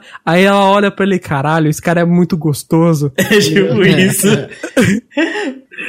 ela, ela faz o que ela quer e ela tem objetivos. E tanto que no episódio final lá, a, a Haru mete um tipo: Ah, por que, que você não fica com ela? Ela fez tudo, ela fez tudo certo. Essa mina, ela sabe o que ela quer, ela tá fazendo. É, é o casal perfeito, né? É, e assim, e ela tá fazendo por onde pra conseguir, né? E aí eu acho que até isso me ofusca um pouco o lance da Haru, porque eu entendo a motivação do Legoshi, porque tem todo o lance do primeiro episódio e tal, mas por exemplo, eu acho que a- o romance fica mais interessante quando o Luiz entra na jogada.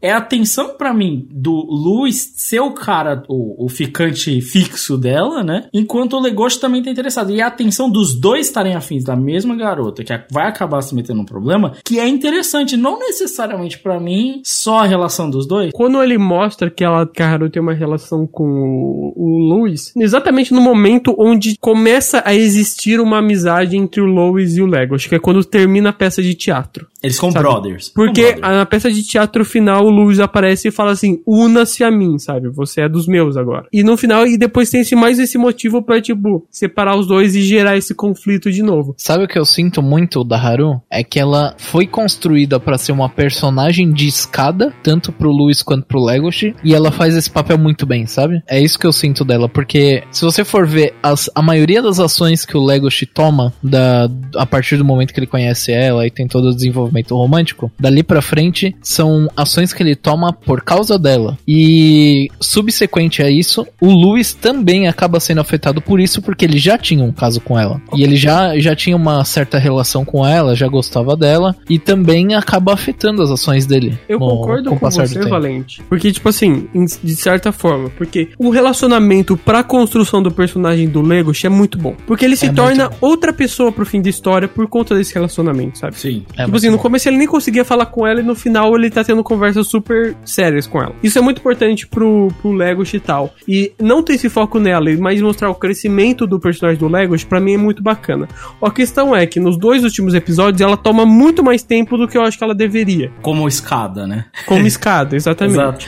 Pra mim, eu ia já tentar fazer uma previsão aqui. Eu acho. Eu nunca não li o mangá, então isso é chutando mesmo. Eu acho que eventualmente ela vai sair da história. É o- a meu, minha visão, tá ligado? Eu acho também. Eu, ou Eu se- não, eu não acho que eles vão continuar insistindo nesse romance. É capaz até que ela morra, tá ligado? Não, eu não sei se precisa disso, não precisa ser um dramalhão também, mas eu, eu acharia interessante se depois desse envolvimento, o crescimento do Legoshi levasse a ele crescer ainda mais, e ele não precisa estar necessariamente naquilo ali pra continuar crescendo como personagem, né? O que me pega muito desse lance da Haru é, ela é finalmente, eu acho, uma princesa indefesa que faz todo sentido ser, porque ela funciona como assim, pô, preciso salvar alguém. Ela é uma presa, naturalmente, né? Ela é uma pessoa que é inferiorizada, naturalmente. Então, quando isso acontece, eu acho que funciona bem, porque faz total sentido, né? Só que tem o plus, que como todo personagem aparentemente em Beastars, ela tá sempre lidando com os próprios conflitos internos, né? Lidando com os próprios demônios, falando dos próprios problemas e tentando entender aquilo.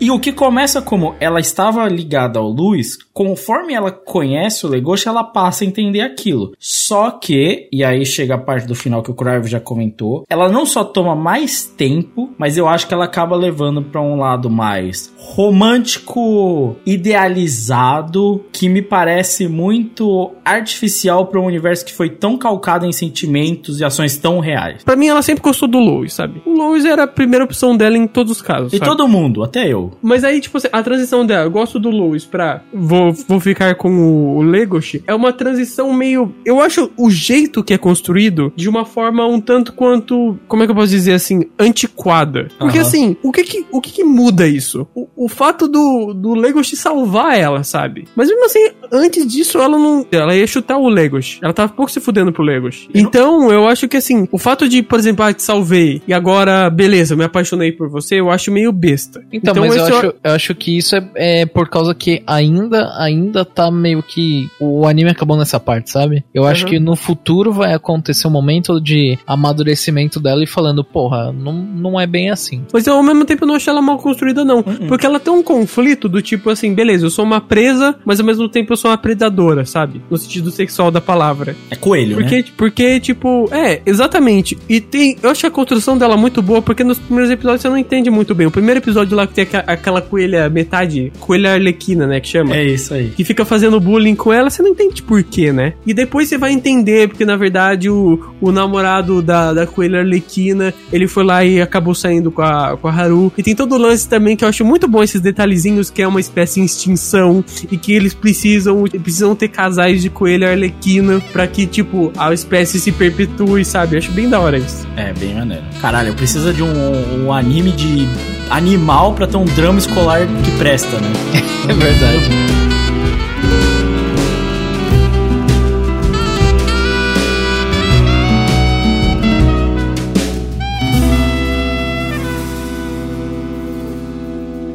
Com licença, será que poderia me dar uma informação? Sim, pergunte.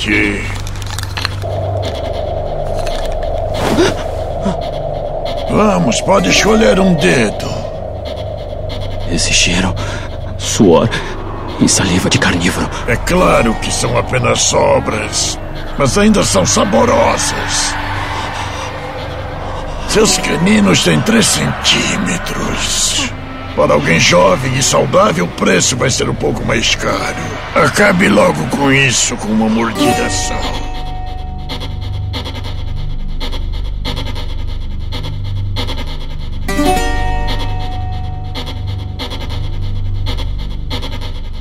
Vamos falar do arco onde eles saem da escola, que talvez seja um dos arcos mais legais também, justamente porque ele mostra como é que é o mundo real. Tipo, é aquele ambiente tem um ambiente idealizado da escola que acontece coisas erradas, mas no mundo real a parada é outra. Que é meio que uma expansão de universo que eu acho que era necessária, né? Senão, ficar só naquilo era limitante, né? Pra premissa da história, né? É que aquilo é tão marcante pra mim, sabe? Porque você você vê a visão do Legos, ele sai, ele fala que ele não sai muito, e daí você vai ver as pessoas ali e tal, parece que tá tudo fluindo bem, sabe? Tá tudo convivendo bem, carnívoros e herbívoros, as aves conseguem voar agora porque elas são adultas, é, você vê, tipo, em restaurantes todo mundo junto. A diferença é aquele momento onde aparece aquele, aquele senhor vendendo os dedos pros carnívoros, Tá, sabe? merda. E você vê que na verdade não é bem assim. Caralho, essa cena Esse do. talvez seja um dos momentos mais tensos do anime, assim. Mas, ó, me arrisco a dizer que é uma das cenas mais impactantes do ano de 2019. É, é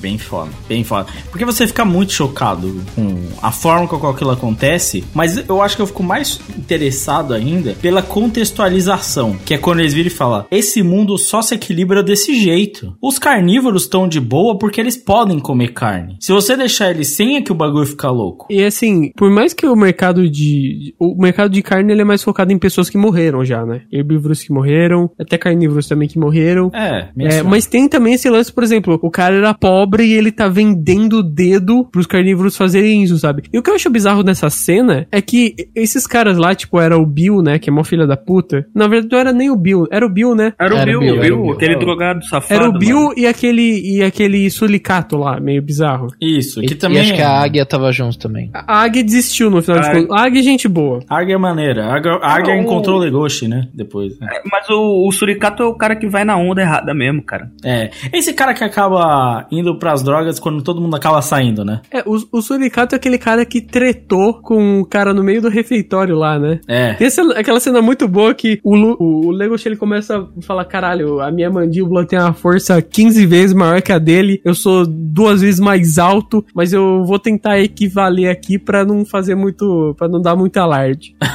Nossa, velho. Mas é- essa cena, cara, é muito impactante, porque eles podiam entrar no mercado de carne e pegar uma carne de uma pessoa que morreu, mas não, tipo, você vê que é, em certo ponto, pros carni alguns carnívoros, é tipo zero empatia, sabe? O maluco tava vivo. E tem um lance também de que eles mencionam, né? Que alguns gostam da ideia de pegar de alguém que tava vivo, né? De que tá vivo. Ou, ou- e da presa também. Alguns ainda tem Senti- esse sentiu sentimento. o sangue ferver, né? É, tem o lance de, tipo, acabei de capturar a minha presa, né? Tô afim de uma carne congelada. Drogado é foda, mano. Drogada é foda. E daí ele conhece o panda bombadão lá. Não faz nenhum sentido, porque panda é um, um urso bosta, né? Ah, não, mas o o sentido. Mano, você nunca viu, você nunca viu o gif do panda lutando, lutando com o Gifu, velho?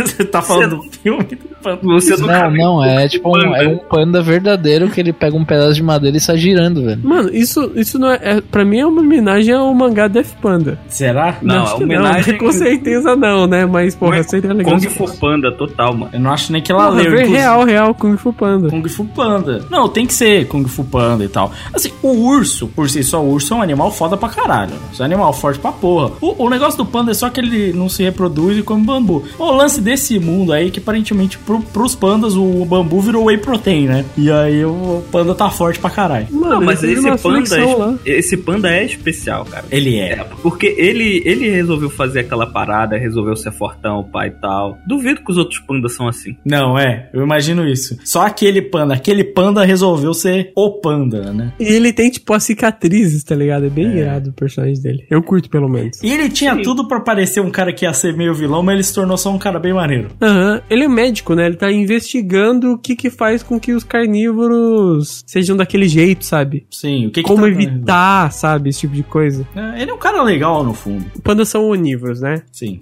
Só que ele, ele fala, não, parei de comer, eu parei de ser carnívoro, não sei o que, isso é errado, não sei o que. Porque, cara, pensando no mundo real, o panda tem essa opção, né? Tem. Agora outros animais não tem. Sim. Ah, o lobo não tem essa opção. Uhum. É meio louco isso. Ele teve a opção, ele escolheu. É, é aquele lance. Não é um, lance tanto moral pra ele, porque não é muito sacrifício, né? É sacrifício pra um cara tipo Legos, que só come carne, né? Eu queria deixar aqui claro que a, o design do panda é muito bom, porque normalmente o- os pandas eles têm um bagulho preto no olho, só que você consegue enxergar o olho dele. Esse panda não. Esse panda parece que é tipo só o bagulho preto, parece que ele não tem olho. É, tem esse lance. Acho que vale a pena a gente falar agora já pro final da história, porque assim, o final da história é muito focado em romance. Depois que o Legosh ele volta da cidade e tal, eu gosto da construção dessa parte, até tipo o episódio 10 mais ou menos, que é a entrada da Juno na história. A Juno é um personagem muito bom, a gente já conversou aqui. Eu gosto do romance ne- nesse certo ponto da Haru com o Legosh, porque ele faz o Legosh mudar como personagem, sabe? Sim. O Legosh, ele era um personagem que só aceitava as coisas, sabe? Ele ficava nas sombras e agora ele vai começar a agir, sabe? Ele vai começar a dar os passos. E eu gosto muito dessa construção. É o romance, que talvez seja as coisas menos legais do anime, porque tem outras coisas muito mais da hora, fazendo com que o personagem se mova, sabe? Ele seja construído. Isso eu acho bacana. Sim. Que tem toda a preparação lá pro Festival do Meteorito. Cara, é muito bacana porque, tipo, os dinossauros são meio sagrados pra ele. Esses detalhezinhos eu acho muito da É bem louco, meu. Os ancestral, né? É bem louco isso aí. Eu concordo com você, tem todo esse lance da preparação. E eu acho que, assim, até o início, assim, que tem o rapto dela, né? E isso acaba desenvolvendo muito as coisas, né? As coisas começam a acontecer todo do desenvolvimento do festival, esse lance dos dois brigarem, né? Do Luiz brigar com o Legoshi e tal. E ele tem um desenvolvimento muito foda depois do rapto, né? Que o, tem um episódio que eu acho espetacular, que é a- o passado do Luiz. Sim. Esse episódio é foda, mano. É foda. É animação 2D, né? É, é um monte de coisa ali, né? Mas, cara, todo o contexto ali do Luiz, porque o Luiz foi construído e teve muito tempo de construção desse personagem. Quando você mostra o passado, você liga os pontos, as coisas fazem mais sentido, né? Até porque você já foi apresentado ao mercado negro, então você sabe que esse tipo de coisa acontece, né? É, no final das contas, ele não era aquele personagem imponente e tudo mais só porque ele queria ser um Beastars, tá ligado? Ele, ele é o personagem importante porque ele tem que ser o personagem potente. Não, é, não só por conta disso também, tipo, o background dele fez com que ele passou por muitas coisas ali dentro que eram pesadíssimas, sabe? Ele viu como é que funciona a sociedade de verdade. É, por trás de tudo, né? Tem um mundo muito ruim pros herbívoros, né? E aí, tem o pai dele psicopata. Eu acho que esse flashback dele vai se estender pra mostrar como é que foi a vida depois que ele saiu do cativeiro lá. É, eu, eu honestamente acho que o, o, o lance do pai dele talvez seja um reflexo do que o Luiz pode se tornar. Eu imagino que sim. É. Porra, o pai dele pegou ele e falou assim: toma uma faca aí e mata os carnívoros. Mas eu, eu imagino muito que o pai dele meio que fala esse lance assim: eu cheguei nessa posição e eu consigo agora estar aqui e ter essa condição, mas ele passou pelo mesmo lance de, de lidar com o mundo dos carnívoros, onde os carnívoros mandam e tem mais poder, como herbívoro. E isso meio que mexeu com ele a tal ponto dele tentar comprar um filho que tenha o mesmo ímpeto que ele. Só que isso meio que transforma, porque ele faz o filho, né, fazer aquela loucura lá, né? E eu acho que isso se reflete muito no Luiz, porque quando o leão vai mandar essa real pro Luiz e falar assim: você sabe que você não pode ir atrás disso, você sabe que você não pode fazer isso, porque você vai foder com tudo. E ele conta a história, né, dele ter trocado, ter parado presa, mudado o rosto, sei lá o que. É tipo o lance com o pai dele, né? Agora você vai ter que lidar com essa sociedade. E não é só porque você gosta dessa menininha, sei lá o que. Você sabe que você tem um monte de outras coisas que envolvem isso, né? E tanto que o final ali do arco acaba mostrando que o Luiz tá meio que se encaminhando pra um lado meio maluco, né? É, ele termina o anime desaparecido, né? É, não dá pra saber o que aconteceu com ele. Não deve ter Mas mais. é- tem uma eu cena acho que, eu foda, acho hein? que esse, esse personagem tem potencial pra se tornar melhor ainda, sabe? Tem, Então, tem. Tem uma cena foda ali no final, hein? Porra, tem. O tirambaço na cabeça. Ele sempre foi assim. E eu acho que é muito louco que, mesmo no final, o Legoshi, ele não consegue. Ele sempre vai segurar. Ele ainda segura alguma coisa. Tanto que eu acho que o final meio que mostra o caminho pra ele ser diferente mesmo. Porque mesmo na situação mais agressiva, ele não conseguiu matar o leão, certo? Sim. Mas no final ele fala: Não, eu preciso ser mais forte, eu preciso melhorar. O Luiz nunca foi assim, né? O Luiz era o cara que podia dar um tiro em alguém. Ele, ele sempre tava disposto a fazer isso se precisar. A cena quando mostra o flashback dele, o pai dele dá a faca e fala assim: mata os carnívoros, depois fala assim: beleza, eu vi que você faria, sabe? Não preciso fazer. É. Mas eu vi que você faria. E é isso, ele foi construído pra ser assim. E ele se fez assim. E eles têm uma pressão nele mesmo pra ser desse jeito. O Legoshi não. E aí o que me deixa um pouco triste é que todo esse arco final, que a gente já falou, se baseou no rapto da Haru. E até aí, beleza, a motivação é ótima. A briga do, do Legoshi com o Luiz, maravilhoso. Outro socão na boca, muito bem. Esse anime faz muito bem socão na boca. E assim, mas aí tem todo esse bagulho muito maneiro. E nada disso é salvar a. Luí! A Haru foi raptada por uma gangue chamada Shishigumi, eu acho que é isso. Nós temos que salvá-la! Isso acontece o tempo todo. Não temos como salvá-la. Quê? Como assim acontece? Luí, nós temos que ir atrás dela. Se você quiser ir, fique à vontade. Mas se você não gosta da Haru, você não sabe o quanto ela gosta de você. Você não sabe de nada! Você não passa de um lobo que tem prazer em ficar bancando o fraco. Acha que sabe de tudo. Nós não podemos fazer nada. Não podemos causar tumulto por causa de um único sacrifício. Diga isso pra você. Diga isso pra você mesmo. Mentiras e enganação servem pra manter a paz. Você mesmo já passou por essa experiência. Você engana todo mundo se passando por fraco pra viver bem em sociedade. Eu entendi. E agora eu vou te mostrar o tipo de perigo que a Haru está enfrentando. Enquanto nós dois estamos aqui parados, perdendo tempo. Eu vou te mostrar o quanto eu tô com raiva de você!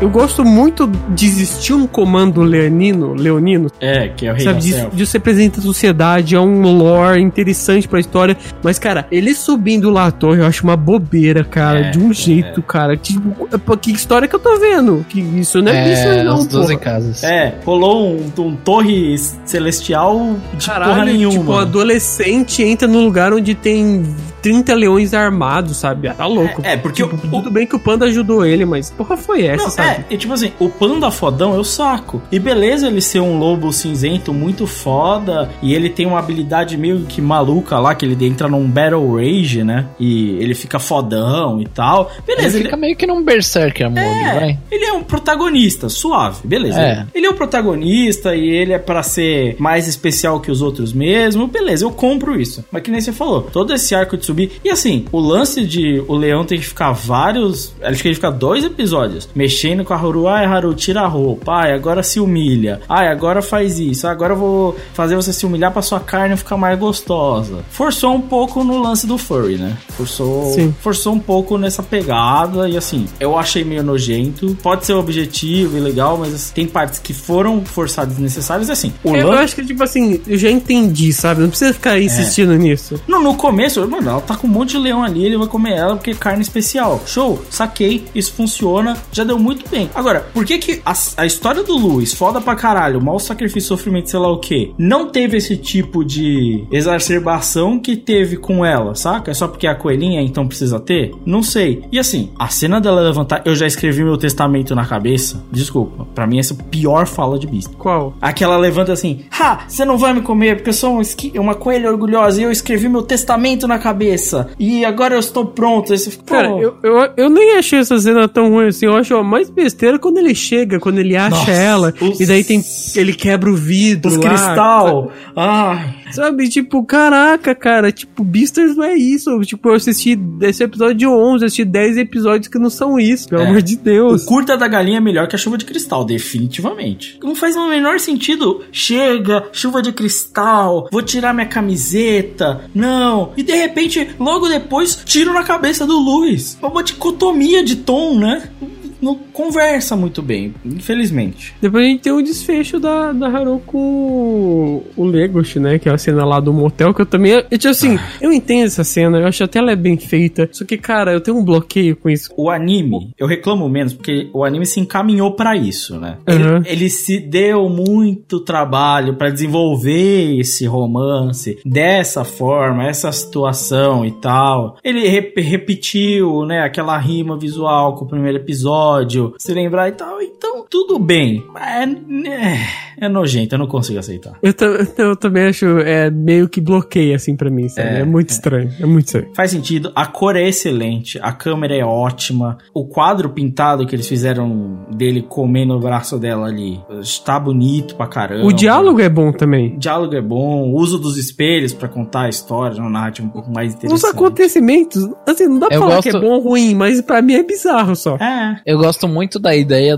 de ela em querer entrar na boca dele, tá ligado? Porque ela Isso sentiu... não faz muito sentido, na verdade, é- pra mim tem que evitar, né? Não, então, mas ela meio que sentiu o predador e não tinha como fugir, sabe? Um bagulho assim. Eu, eu achei. E eu- ela eu meio que aceitou. Eu vou te falar que eu achei muito estranho isso, cara. Quando ela meteu a mão na boca dele, eu pensei que era pra travar a boca dele, tipo. Eu também pensei a mesma coisa, tipo, não faz sentido pra mim, ela, é- ela tem que fugir. Então, mas eu, eu, eu ainda acho que ela. Todo, todo a construção que teve por trás dela, tipo, aceitar a morte e tudo mais, acabou levando ela a essa ação, sabe? O que eu ia achar muito foda, muito foda, é se quando ela fala você pode me comer, ou, tipo, me comer no outro sentido, É, Ela falou, você pode me comer ou você pode me comer. É, essa, essas frases foi boa, eu achei É, boa. quando ela falar isso, eu, eu acharia muito, muito foda. Se no momento em que o Legoshi se livra da apreensão de ser um carnívoro, ao invés de ir pro lado do romance, ele realmente se tornasse muito predador, sacolé? Se ele abocanhasse a cabeça dela. Não, se ele fosse tentar, e aí sim ela põe a mão na, na boca dele e ele, tipo, percebe o que ele fez. Aí eu ia achar muito foda. Porque, tipo assim, quando tirou a amarra dele, ele não se rendeu e ele virou realmente o predador que ele tanto temia. Aí eu ia achar que seria uma conclusão muito boa. E eu não teria achado o bagulho estranho porque ele pegou no- na teta da coelha, que nem tem teta, mas tudo bem. É, Eu, eu, eu tô conflitado com esse episódio. Essa cena é estranha.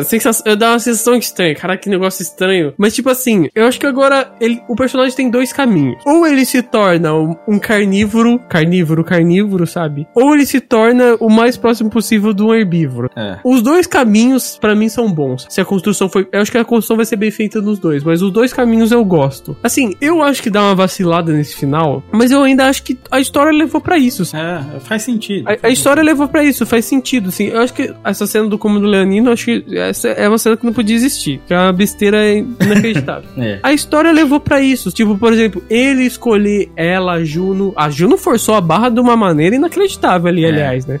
Demais. Mas a Juno é isso aí, mano. É por isso que ela é legal. É. Porque, cara, querendo ou não, a história levou a isso. É, é uma história que envolve romance, um romance entre esse triângulo amoroso. Então, é, eu gosto do final, eu gosto de como a história chega. Só, que- só que é um pouquinho estranho, só, um, um pouquinho conflitante. Mas acho que só faz parte de Beasters. Eu assisti com a minha namorada e, tipo, eu falava pra ela, a gente não tem como, não tem como encarar isso como uma coisa de humano. É, não- porque não é. Eles não né? são humanos, por mais que eles sejam antro- antropomorfizados, sabe? Eles não são humanos. Eles não têm os mesmos instintos que a gente. E eles têm instintos diferentes, por mais que, por mais que eles consigam se apaixonar por herbívoros, esse tipo de coisa, sabe? Não tem como encarar como, não dá pra encarar exatamente como humano. Sim. Mas aí fica o cliffhanger do final. Quem era? É o Jack, Vamos, o, o labrador. vamos, vamos, vamos, vamos, vamos de aposta? De aposta? Jack o labrador. Vamos de aposta. Quem é que Mas, tá, ó, tá mas ó, sorrindo? essa aposta aqui, esse bolão aqui, só vale pros personagens que já apareceram na primeira Tem, temporada. uma, tem um- uma parte que tem uma, on- uma onça tenta atacar o Lewis. Você lembra dessa parte? Uma Ah, onça, sim, a sim. onça preta lá? Não, não, o A Luiz ele, pantera? tá, ele vai entregar lá a flor lá pro, pro túmulo, né? Pro lugar não, mas tipo um lugar que tem uma lembrança lá do Tem. E daí tem uma onça que tenta matar ele e o, e o, o, o Legoshi para essa onça. Vocês não lembram disso? Tipo um guepardo, Sim, sim, sim, assim. sim.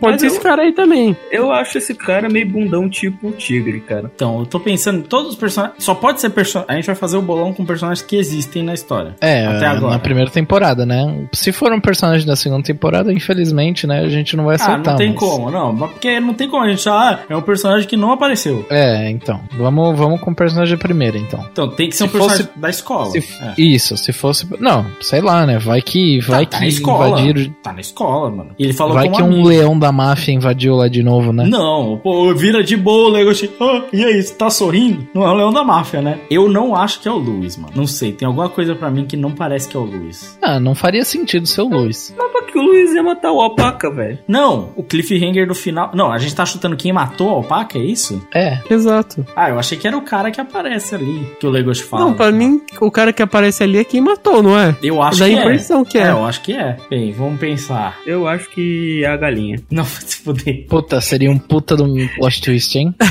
Plot twist absurdo, Nossa né? Senhora. A galinha. Aí eu quero Imagina ver. um episódio só da galinha falando por que, que ela fez aquilo. Ele falou mal do ovo dela. Nossa, puta, seria genial. Falou, o ovo da quarta-feira é podre, horroroso. Falou que Esse passou ovo mal choco com o da ovo. porra aí. Ovo choco do caralho.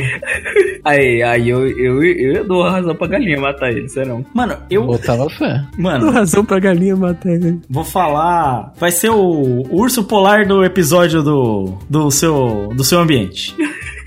Porque assim. Pode, pode ser a Juno também, né? Não, mas sei lá. me- pensando bem, pode. É porque me parece que a câmera é mais alta. Então eu imagino alguém que pode ser mais alto que o Legoshi. Eu, eu posso, posso falar aqui? Pode. Quem que é? Eu acho que é o Legoshi. Que Legoshi? O Legoshi olhando pra ele mesmo? Não é, não. Eu acho, eu acho que é o Legoshi. Não, não faz nem sentido. Ele vai esquecer que é o. Eu acho que ele entrou ali num momento de insanidade por causa da, da- dos- do predatório dele, dos instintos predatórios dele. E ele fez o bagulho e ele nem sabe que ele fez. Não. Pra mim é isso. E eu, eu a segunda temporada termina com ele preso.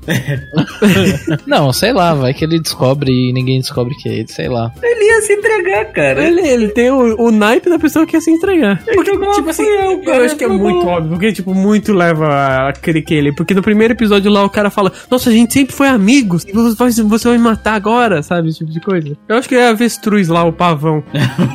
Professor Pelicano. Bom, qual que é a conclusão então? Porque, beleza, a gente elogiou bastante, a gente reclamou um pouquinho, mas, pô, o anime ganhou o Cartoon Award. Alguma coisa, ele, a nossa premiação, assim, não é ah, sinônimo de qualidade, até porque tem lobby pra caralho, a galera não assistiu todos os animes. Assistiu uma grande parte, mas não assistiu todo, mas tem que ter algum motivo, sabe? Quais são os motivos? Cara, a minha conclusão é que eu não me arrependo do meu voto do Catuarte, não, cara, sério. Ai, ai. A questão é Cara- que você não falou nada pra defender o seu voto também, né? Então, Ah, cara, vocês nem viram, mano. Vai se fuder, você, principalmente você. o Lucas viu e votou contra, então É. sinto muito. É, mas o Lucas é mau caráter.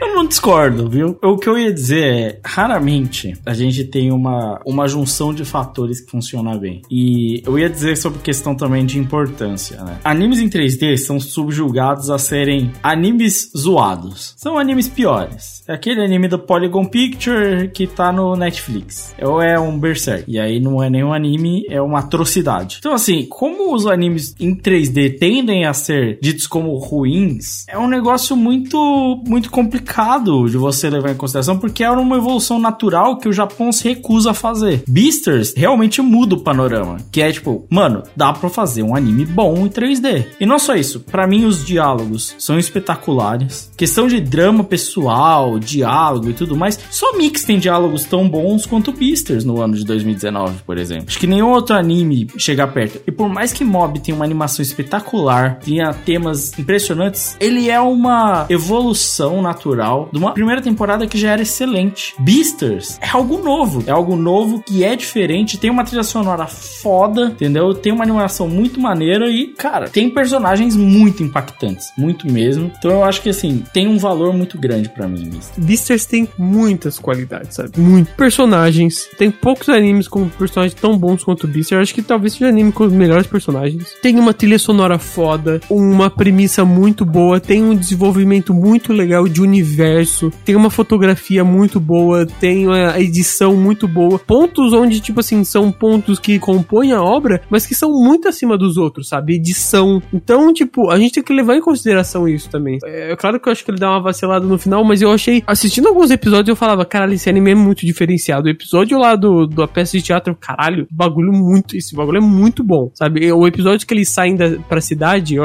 caralho, esse episódio é muito bom. Tudo que foi feito aqui, toda a construção disso é muito bom. O roteiro aqui tá sensacional. É. Então eu acho que ele tem muitos pontos positivos que outros animes que são bons, sabe, passam longe de ter, passam longe de ter. Então, por exemplo, Dororo é um anime que eu gostei muito esse ano, muito esse ano. Só que eu acho que Dororo não tem uma edição e uma trilha sonora, uma trilha sonora é, que não passam nem perto de Beasters. E os personagens de Dororo, eu acho que só Dororo é um personagem muito acima da média. Então, eu acho que por mais que tenha outros animes esse ano, eu acho que ele é o anime que mais coisas diferentes ele se ele se destaca, sabe? E convenhamos também, né? Colocar o curta da galinha no, no meio ali só deixou tudo muito melhor. Não, realmente, cara, eu só não fico puto aqui com, esse, com a questão aí da galera puxar muito ovo, porque muito saco disso aqui é porque, mano, ova da galinha, mano. Sério.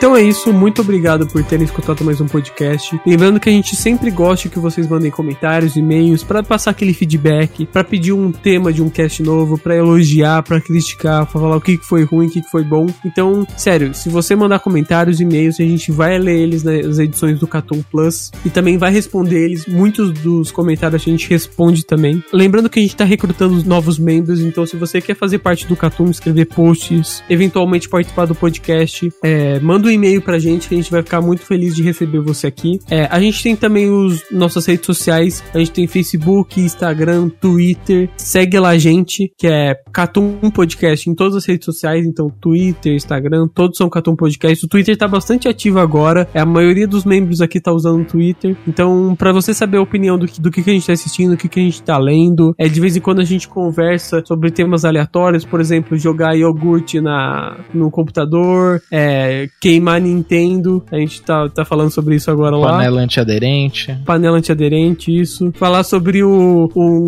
garoto com a blusa do Lau tratando mal a mãe no, no, no shopping. Então tudo isso tá lá, a gente conversa Falar- bastante no Twitter. Falar também sobre a galera que faz texto e dá um migué que, que perdeu o texto. Gente que mente, né? Gente É. que mente bastante. Caralho, não é mentira não, mas fudeu, mano.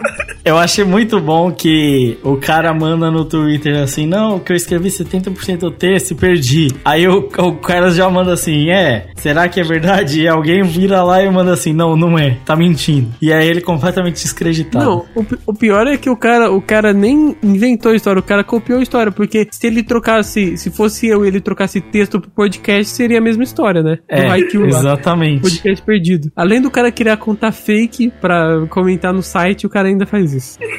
Dando up pros nossos parceiros também, a gente tem como nosso parceiro mais antigo o Animistic e tem podcast semanal de anime e mangá. Então, sério, se vocês querem saber dos animes da temporada, se vocês querem saber dos animes que foram lançados agora, eles têm podcast é, discutindo temas também relacionados à cultura japonesa. Então, só vão lá e escutam o podcast dos caras que vocês não vão se arrepender. A gente tem como parceiro também o NSV Mundo Geek, a turma do Raul. Então, se você quer entender mais sobre o Japão, por exemplo, eu tô vendo o post agora. Por que os japoneses usam máscara? Então, por exemplo, a gente vê um monte de usam- usando máscara, mas a gente sabe o motivo. Então, lá ele vai contar pra vocês por que isso acontece, coisas que a gente conhece da cultura japonesa, mas a gente não tem explicação. Além disso, tem muita informação também lá sobre cultura japonesa, mercado de mangás. Lê o conteúdo dos caras que vocês não vão se decepcionar. E por fim, tem um, um site, um site parceiro que, que cobra Shonen Jump como ninguém aqui no Brasil, que é o Analyze It. Então, se você quer saber qual mangá tá lá nas cabeças, qual mangá tá sendo super vendido, o novo sucesso da Jump, qual mangá tá à beira do cancelamento,